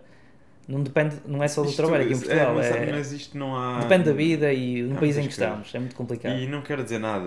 O facto de po- podes ter demorado mais até chegar, ou podes demorar mais até chegar ao Yeah. ginásio, mas depois podes chegar ao ginásio e podes escalar mais rápido do Sim, ginásio. do nada ter um salto enorme as que não tive em 10 anos, ser em 2 ou 3. Isso, Ou podes estar a É evoluir muito. noutras áreas da vida que ele se calhar não evoluiu tanto. Exato. Isto depende muito. Todos nós estamos evoluímos em direções diferentes e no nosso timing as coisas levam, levam, levam o seu tempo. Eu por acaso tenho duas inspirações, uma que já seguia mais, uma que ainda sigo muito. Deve ser dos poucos youtubers que eu, desde que entrei neste meio até hoje, mantive fiel e gosto muito. Um é o, o Steve Cook, deves conhecer. O Steve Cook também Yeah. lançou na altura o, também treinos, mostrava vlogs, rotina de treinar. Depois também Yeah. acabou por abrir o ginásio dele e tudo também mais. bastante. Agora já não sigo tanto, mas já Também já não sigo. tanto, segui muito. Yeah. E tenho um que sigo até aos dias dois, que é o Elliot Ulse. Elliot Ulse também é. Ele, ele, ele não fala só de, de fitness, é muito fitness, começou dessa forma. A história dele é muito engraçada porque ele começou num, num jardim. Ah, lá está, a malta quer começar por cima. Ele começou num jardim com uns equipamentos, umas cordas e, um- e uns, e umas, e umas ah, os pneus. Um gajo ia na carrinha dele, tinha, tinha os materiais e a malta fazia uns treinos no jardim. A malta estava lá, não sei o. Já gravava. E gravava, gravava aquilo, não sei o quê, até que um dia foi lá uma- um programa de televisão ver, "Epá, mas o gajo está... Pá, uma coisa fora do vulgar, né? agora já Yeah. se vê mais, na altura não se via tanto, É, um programa de televisão, do gajo lá dar treinos, e o gajo tinha assim, é um gajo com muita atitude mesmo, Yeah. o gajo dá os treinos e não sei o quê, entretanto começou a milhar, mais clientes e mais clientes, mais clientes, É abriu espaço. tipo uma garagem, uma cena muito tipo, tipo underground, uma, uma garagem, eh, aquele espaço mesmo de treino de força, estás a ver? Yeah. Pneus e, e cordas, é um bocado isso. Mas aquilo ainda era amplo, ainda era com. ahm, pronto, foi o estilo, o estilo que ele encontrou. Yeah. Lançou aquilo, depois começou a, entrar um bocadinho para o meio holístico, mais a parte da, do yoga, da meditação, não sei o quê. E depois começa a ver um gajo tipo treino de força a juntar isto. Pois. E ele falava muito, e ainda fala, e eu gosto muito de o acompanhar. Ele tem assuntos um bocado polémicos, mas nós temos depois saber selecionar para nós o que nos interessa. Fala muito sobre masculinidade, de relações saudáveis, a relação dele e a esposa, dos filhos, mas pronto, fala muito desses temas. Uhum. Então é um gajo do ferro, do treino de força, construiu tudo isto de- do zero, eh, que também juntou esta parte. eh, e é engraçado que eu sigo o pai desde os meus 16 anos. Hoje em dia ele tem um bruto casarão num campo, que era o sonho dele, que foi uma coisa de há um ou dois anos que ele não anunciou. Deixou o ginásio, lá alguém eh, a gerir o ginásio. eh, e ele está num bruto casarão, no campo, tem três filhas, ou duas filhas e um filho, assim. E, e tem um, tu começas a ver a conquista que foi sendo feita Yeah. por aquela pessoa. Lá está, é- tem a ver com as fases da Caminho. vida também. Ele começou com aquela cena de treinar forte, não sei o quê, depois passou para a parte holística e depois teve filhos, se calhar, depois disso tudo, e já teve mais aquela cena de paternidade. Os vídeos, se calhar, também já mudaram. Eu não Pô, sei se daqui a uns 10 mudou, anos não estou a dar dicas de mudar a fralda de um bebê, por exemplo. não, é? não vou estar tão ligado ao ferro, tão ligado aos desportos. Nunca se sabe. Um, é, é, é, mesmo, é, mesmo, é mesmo isso que é, que é, que é interessante no caminho e, e temos que saber valorizar cada, Yeah. cada fase. Aliás, uh, tinha-te dito, tive aqui o Salgueiro. O Salgueiro, neste momento, foi pai e ele disse: "Epá, o Salgueiro que fazia vídeos sobre treinos e dicas, não sei o que, o episódio ainda não saiu. Aliás, quando este sair já faz saiu, vlogs mas tu ainda agora, não viste. Mostrar a parte da família. Tal e qual. Ele diz: ah, comecei a fazer vlogs né? Claro. e quis mostrar aqui esta minha jornada agora com o puto e não sei o E o pessoal curte isso, Epá, e- ver essa evolução, ver o dia a dia da E pessoa. dou por mim a mudar fraldas ao puto e ir com o Yeah. puto no, no, no, no, carrinho e não sei o quê ao supermercado e depois as pessoas perguntam, "Ah, mas estás aqui, então e a mãe, onde é que está a mãe? Mas você acha que eu não consigo mudar a fralda ao puto e não sei o que mais? tipo, eh, epá, m- muito giro, meu, porque eh, o que é, e ele diz, ele diz uma coisa muito interessante, ah, a malta fala-me tanto, ah, tu com essa popularidade, se tu nichasses, nichasses, isso é que era. Não, não é para nichar, o YouTube tem, tem que ser uma coisa que eu, eu gosto, é o que me faz sentido naquela fase da minha vida. E e eu vejo muito isto nestes youtubers de sucesso e que permanecem hoje em dia. Porque se tu ficares só à tipo, espera de nichar e das visualizações, não esquece. Porque eu também sinto isso no meu canal. Nós passamos por várias fases. Há um público que me seguia dos programas de televisão, outro não sei o quê, outro não sei o que mais, outro não sei o que mais. Yeah. E, e- e tu vais construindo o teu caminho. Se tu ficas à espera sempre, ah, eu tenho que ter aquelas visualizações proporcionais ao número de, de subscritores, isso no Claro. início até funciona. Mas tipo, quando tens um canal do YouTube mais antigo, é normal. É normal, é O que normal. importa é que tu vais crescendo. Claro. Agora, que o número de visualizações seja sempre igual ou maior aos subscritores, É epá, normal, isso vale o que vale. Depende de que muita coisa, como agora que estávamos a falar dos Reels e do TikTok, depende, aparecem gente, gente nova com conteúdo diferente e pessoal, por exemplo, nós eh, estavas a dizer que acompanhavas o Steve Cook, agora já não acompanhas, não é porque deixares de gostar dele, estás noutra fase da tua vida, se calhar agora vês outro tipo de conteúdo com o qual te identificas, então é normal um canal eh, sofrer isso. Eu, por exemplo, agora tenho um canal maior que o que tinha há 5 anos atrás, e se calhar tenho vídeos há 5 anos atrás, tem muitas mais views do que agora. Mas isso, por exemplo, nunca foi algo que me afetasse, se bem que eu vivo de visualizações, digamos assim, não é? É bom para fazer as, eh, as publicidades para as marcas, fazer os contratos, etc. Mas eu nunca me preocupei ao ponto de todas as semanas ir ver, ora bem, ver como é que está as views, e vou ter que mudar aqui alguma coisa. Já não estou nessa fase, já estou naquela fase de. Porque também já estou a ver mais à frente, não é? Tipo, eu sei que o YouTube não vai durar para sempre.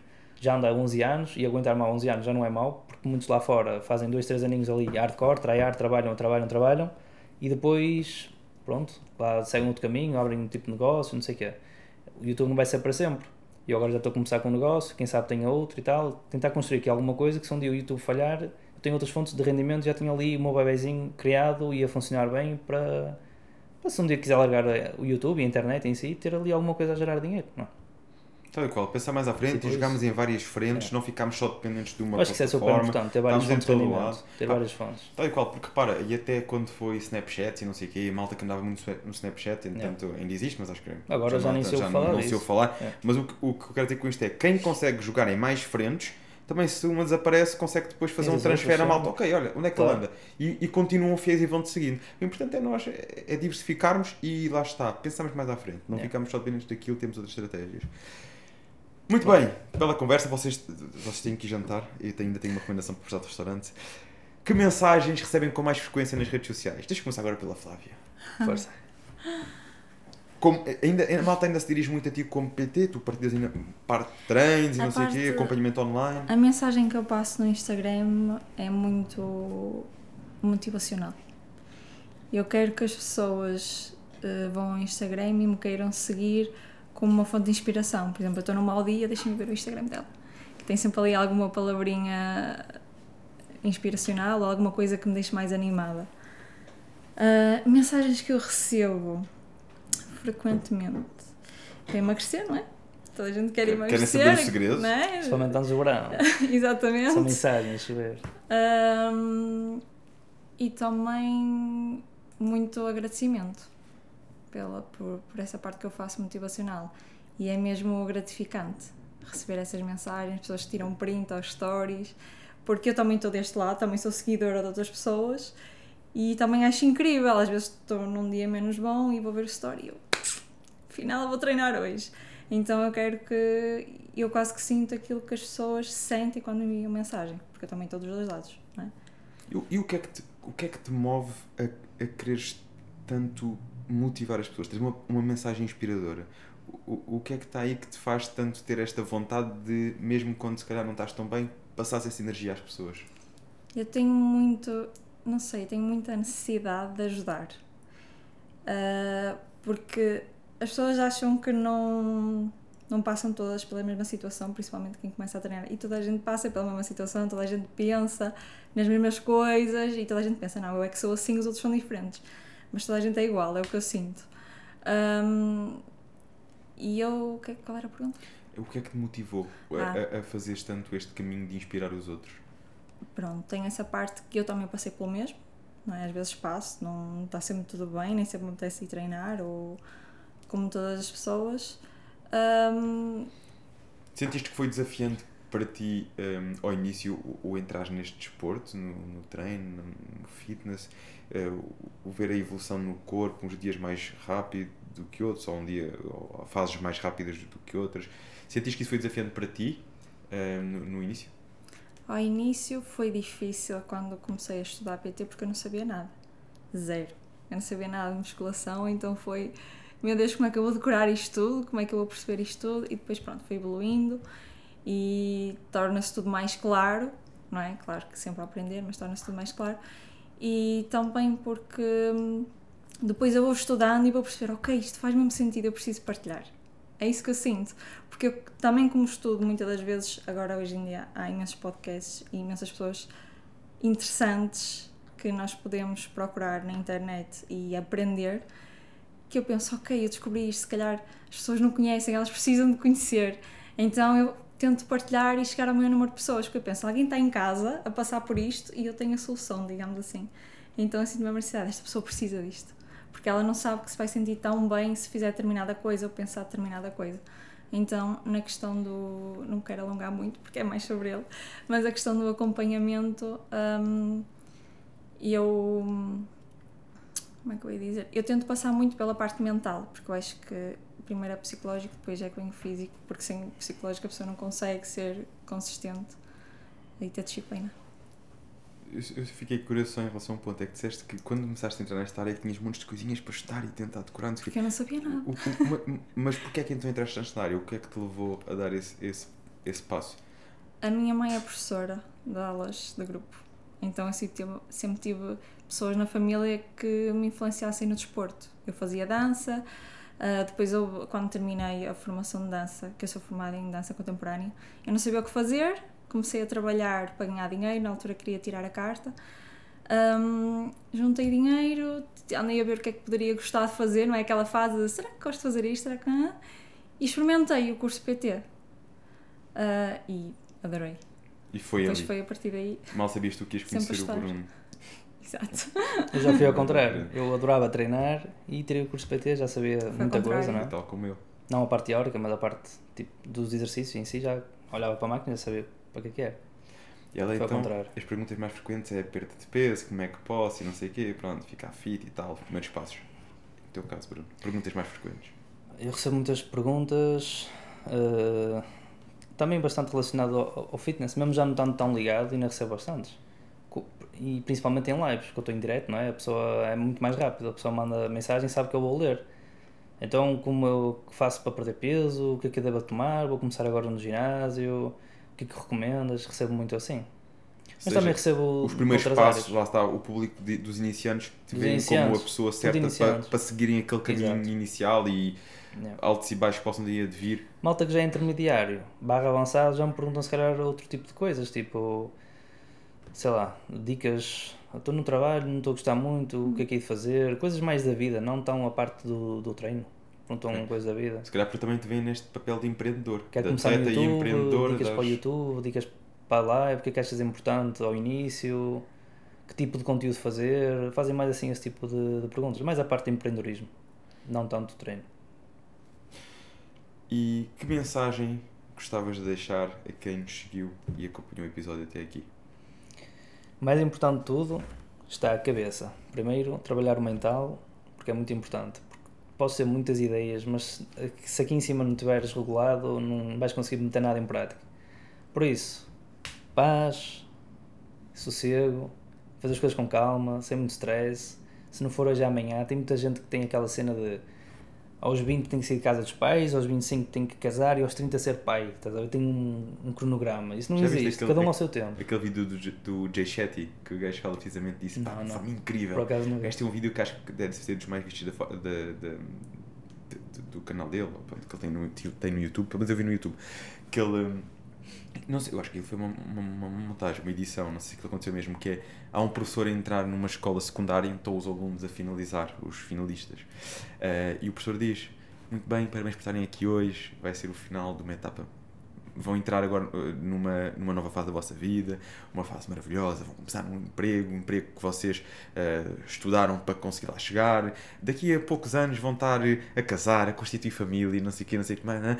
Um gajo com um grande discurso motivacional, mas do típico padrão de comportamento da sociedade.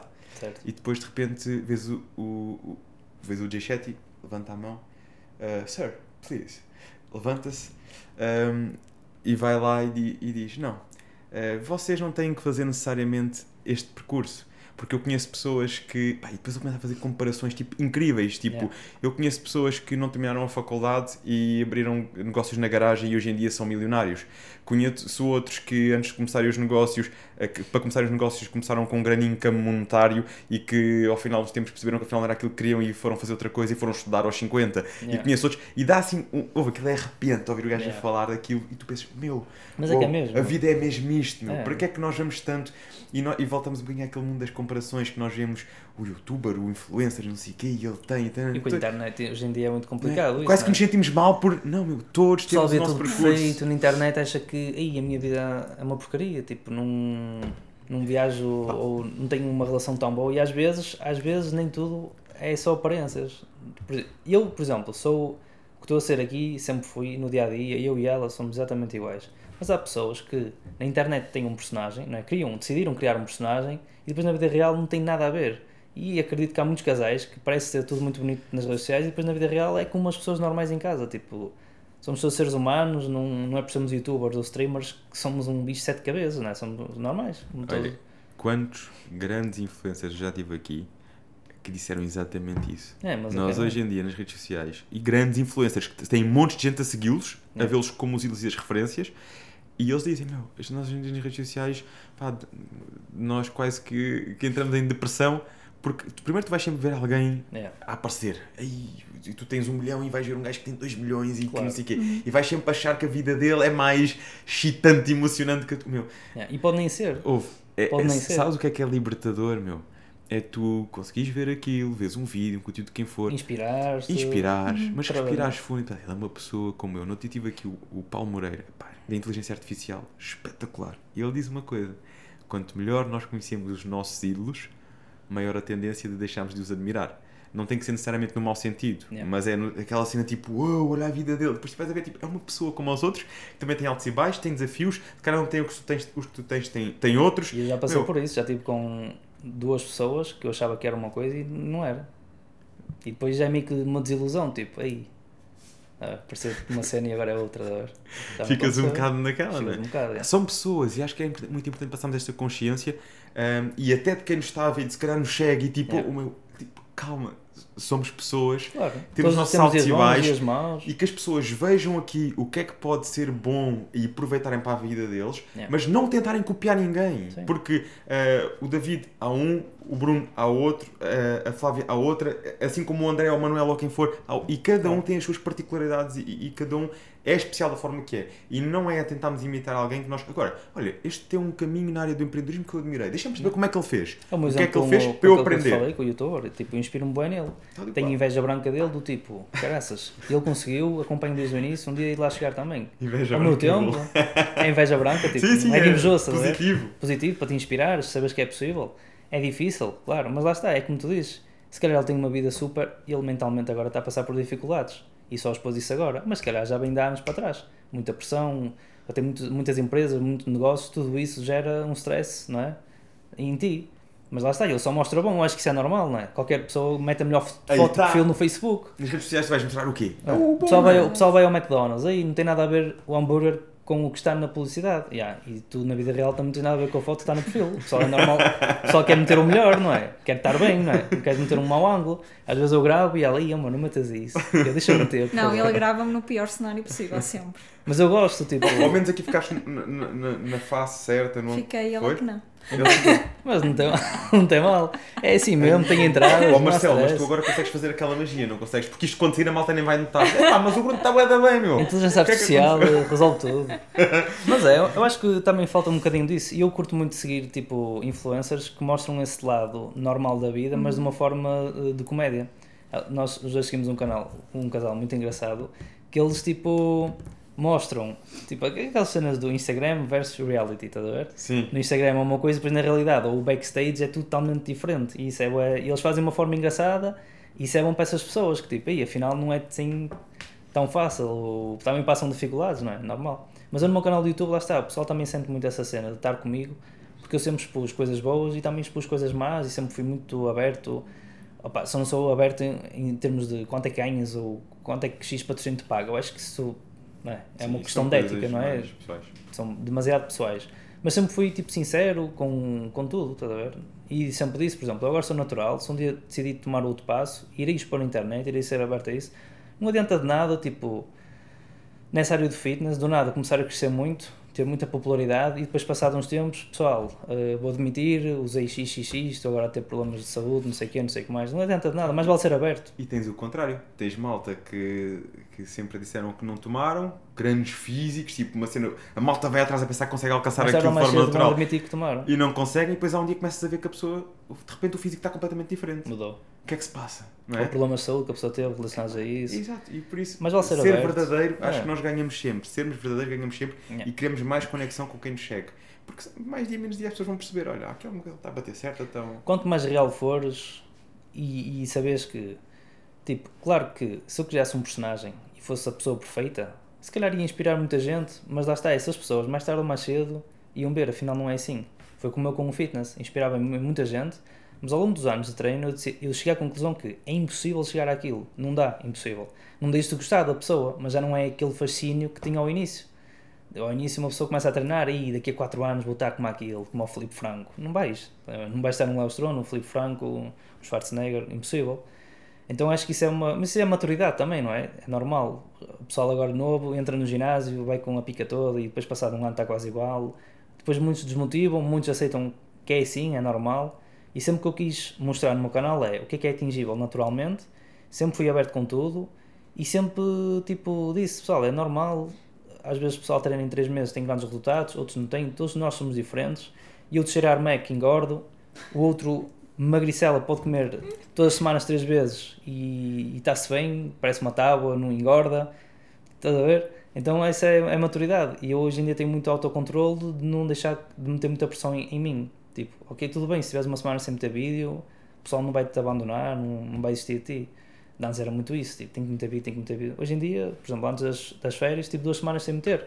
Quando andei a trabalhar na marca, também a regularidade já não era a mesma. E é normal, é aceitar, é dar um passo para trás para dar três para a frente. Respeitar os ciclos da vida. É, e as fases. Flávia, que mensagem que estavas de deixar? Porque assim, estás à espera de eu esperas aqui, mas já o esperas aqui, vamos. Mas a minha mensagem resumindo é: façam aquilo que vocês gostam, tentem rentabilizar, sejam felizes e tentem ter um equilíbrio no geral na vida. Não só muito trabalho, mas um pouco de trabalho, um pouco de família, um pouco de relação. Ter equilíbrio no geral acho que faz bem à cabeça. Bruno, vai pensando quem é que tu gostavas de ver aqui num próximo episódio. Bom, eh, eu há uns tempos ouvi uma frase que se tornou um mantra para mim, que é bom tu te tornas. E eu acho que isso traz leveza para o meu dia a dia, que é às vezes nós achamos, vemos alguém que já atingiu um objetivo que nós queríamos e pensamos, nunca vou conseguir, tipo, impossível. E vir essa frase à mente que bom tu te tornas, aquela pessoa não foi assim, não nasceu assim. Então ela evoluiu e está neste processo agora, então eu também posso. Percebes? E é, eu quero deixar essa frase para vocês também usarem nos vossos dia a dia. No vosso dia a Já, dia. já que estamos num momento profundo, eu, eu- tu falaste nisso no ponto que tu te tornas. É, eu tenho uma frase no meu telemóvel que eu todos os dias olho, todos os dias, associada a uma, a uma imagem. E eu tenho aqui isto aos anos. Eu sou muito fiel aos meus hábitos, então tenho. E a frase é muito simples: quanto melhor te tornas, melhor tu atrais. Eu todos os dias, eu sou fiel, N- não troco esta falta por nada eh, com esta frase. Porquê? Porque eu, tanto vemos isto que tu pensas eh, e fica enraizado em ti que tu tens que te tornar bom primeiro para atrair o melhor. Uhum. Mas o caminho primeiro começa em nós, não começa Uhum. no influencer, no A, no B, no vizinho, começa em nós. Quanto melhor nós nos tornamos, melhor nós atraímos. Eu acho que é muito esse, é um princípio que eu trago para a minha Yeah. vida eh, e faço questão de ver isto todos os dias, que é para, mesmo naqueles dias em que não me esquecer, não, o caminho começa em mim.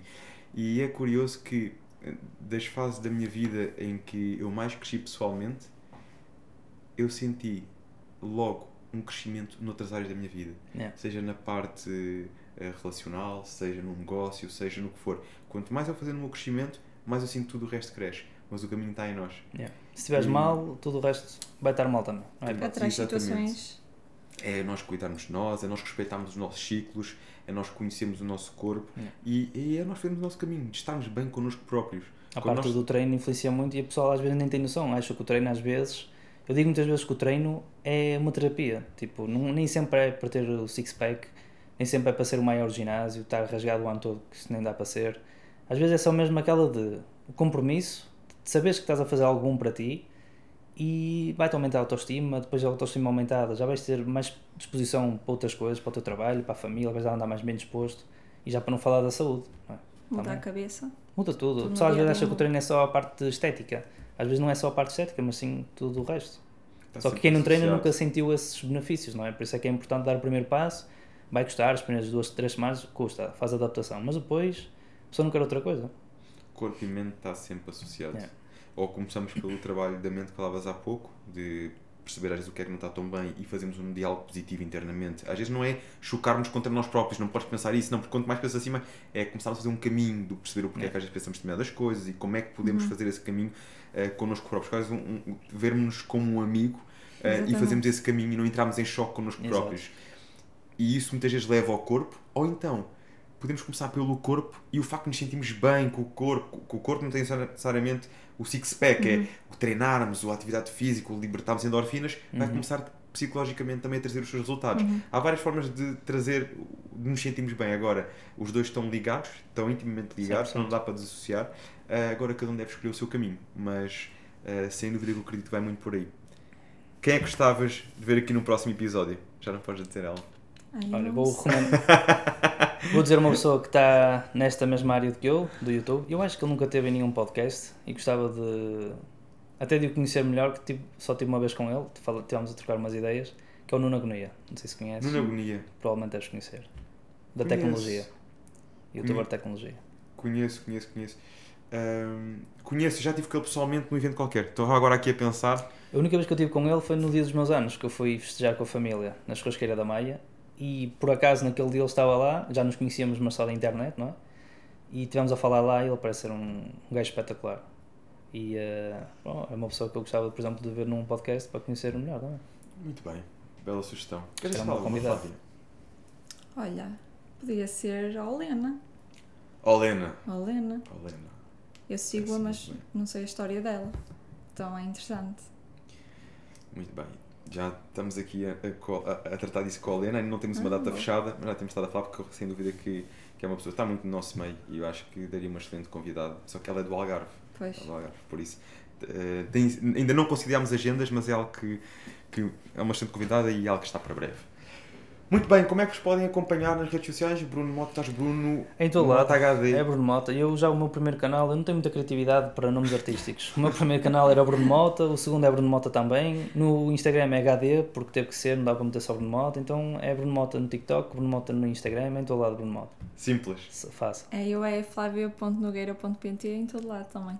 Quem quiser assim Instagram, umas TikTok. dicasinhas de motivação naqueles dias mais É. difíceis, é É Flávia. Quem quiser começar o seu percurso no fitness e agora a parte de empreendedorismo, é o Bruno. É fácil, vocês estão se quiserem gaming, não? se quiserem gaming, distração, falar Gaming das coisas sem ser outro trabalho, é Twitch. Tens de ter É Twitch. é. Pois, muito bem. Estou com o pessoal a, fazer, a jogar, etc. E falamos sobre vários assuntos também. Excelente conversa, obrigado aqui Obrigado por- nós. pela, pela vossa visita, por virem aqui até, até ao podcast Conversas de Elite. E já sabem que a mensagem final É... O Marcelo está-me a fazer sinal. Marcelo, tens razão. Tens razão, só que agora nós trocámos aqui as voltas. Eu troquei as voltas à produção. Marcelo, eh, resolve aí, resolve aí. Podes entrar em cena, Marcelo. Acho que não há muita volta para trocar, oferecemos à senhora, porque isto estava planeado ser só com o Bruno. É. Nós eu caí com- aqui de paraquedas. Pronto, mas é assim, eu tenho a certeza que se eu oferecesse ao Bruno, o Bruno ia chegar a casa e ia-te oferecer a ti. Ah, por isso, obrigada. por isso Ia dizer que era fui, olha, então um presente para ti. é aqui um, um presente do nosso parceiro Flores no Cais, que também, olha, é um negócio parecido com o teu, mas com flores, Com que flores. distribui flores por todo o país e, e faz chegar assim estas belas flores, muito com o propósito de, de trazer sorrisos às pessoas. É, é, é o slogan, é dentro, é dentro disso, eu não estou a lembrar do slogan em concreto, mas é trazer sorrisos, porque receber umas flores dessas está sempre sorrisos. E vocês podem saber mais sobre os nossos parceiros na descrição, tem sempre lá referência aos parceiros do nosso podcast. Pegar neste link e partilhar com quem vocês acreditam que pode beneficiar com esta mensagem. Contam connosco. Cont... Espera aí, ó Marcelo, e agora? Tínhamos que ajeitar isto. Agora eu digo que contam convosco e temos a garrafa à frente. Contamos convosco.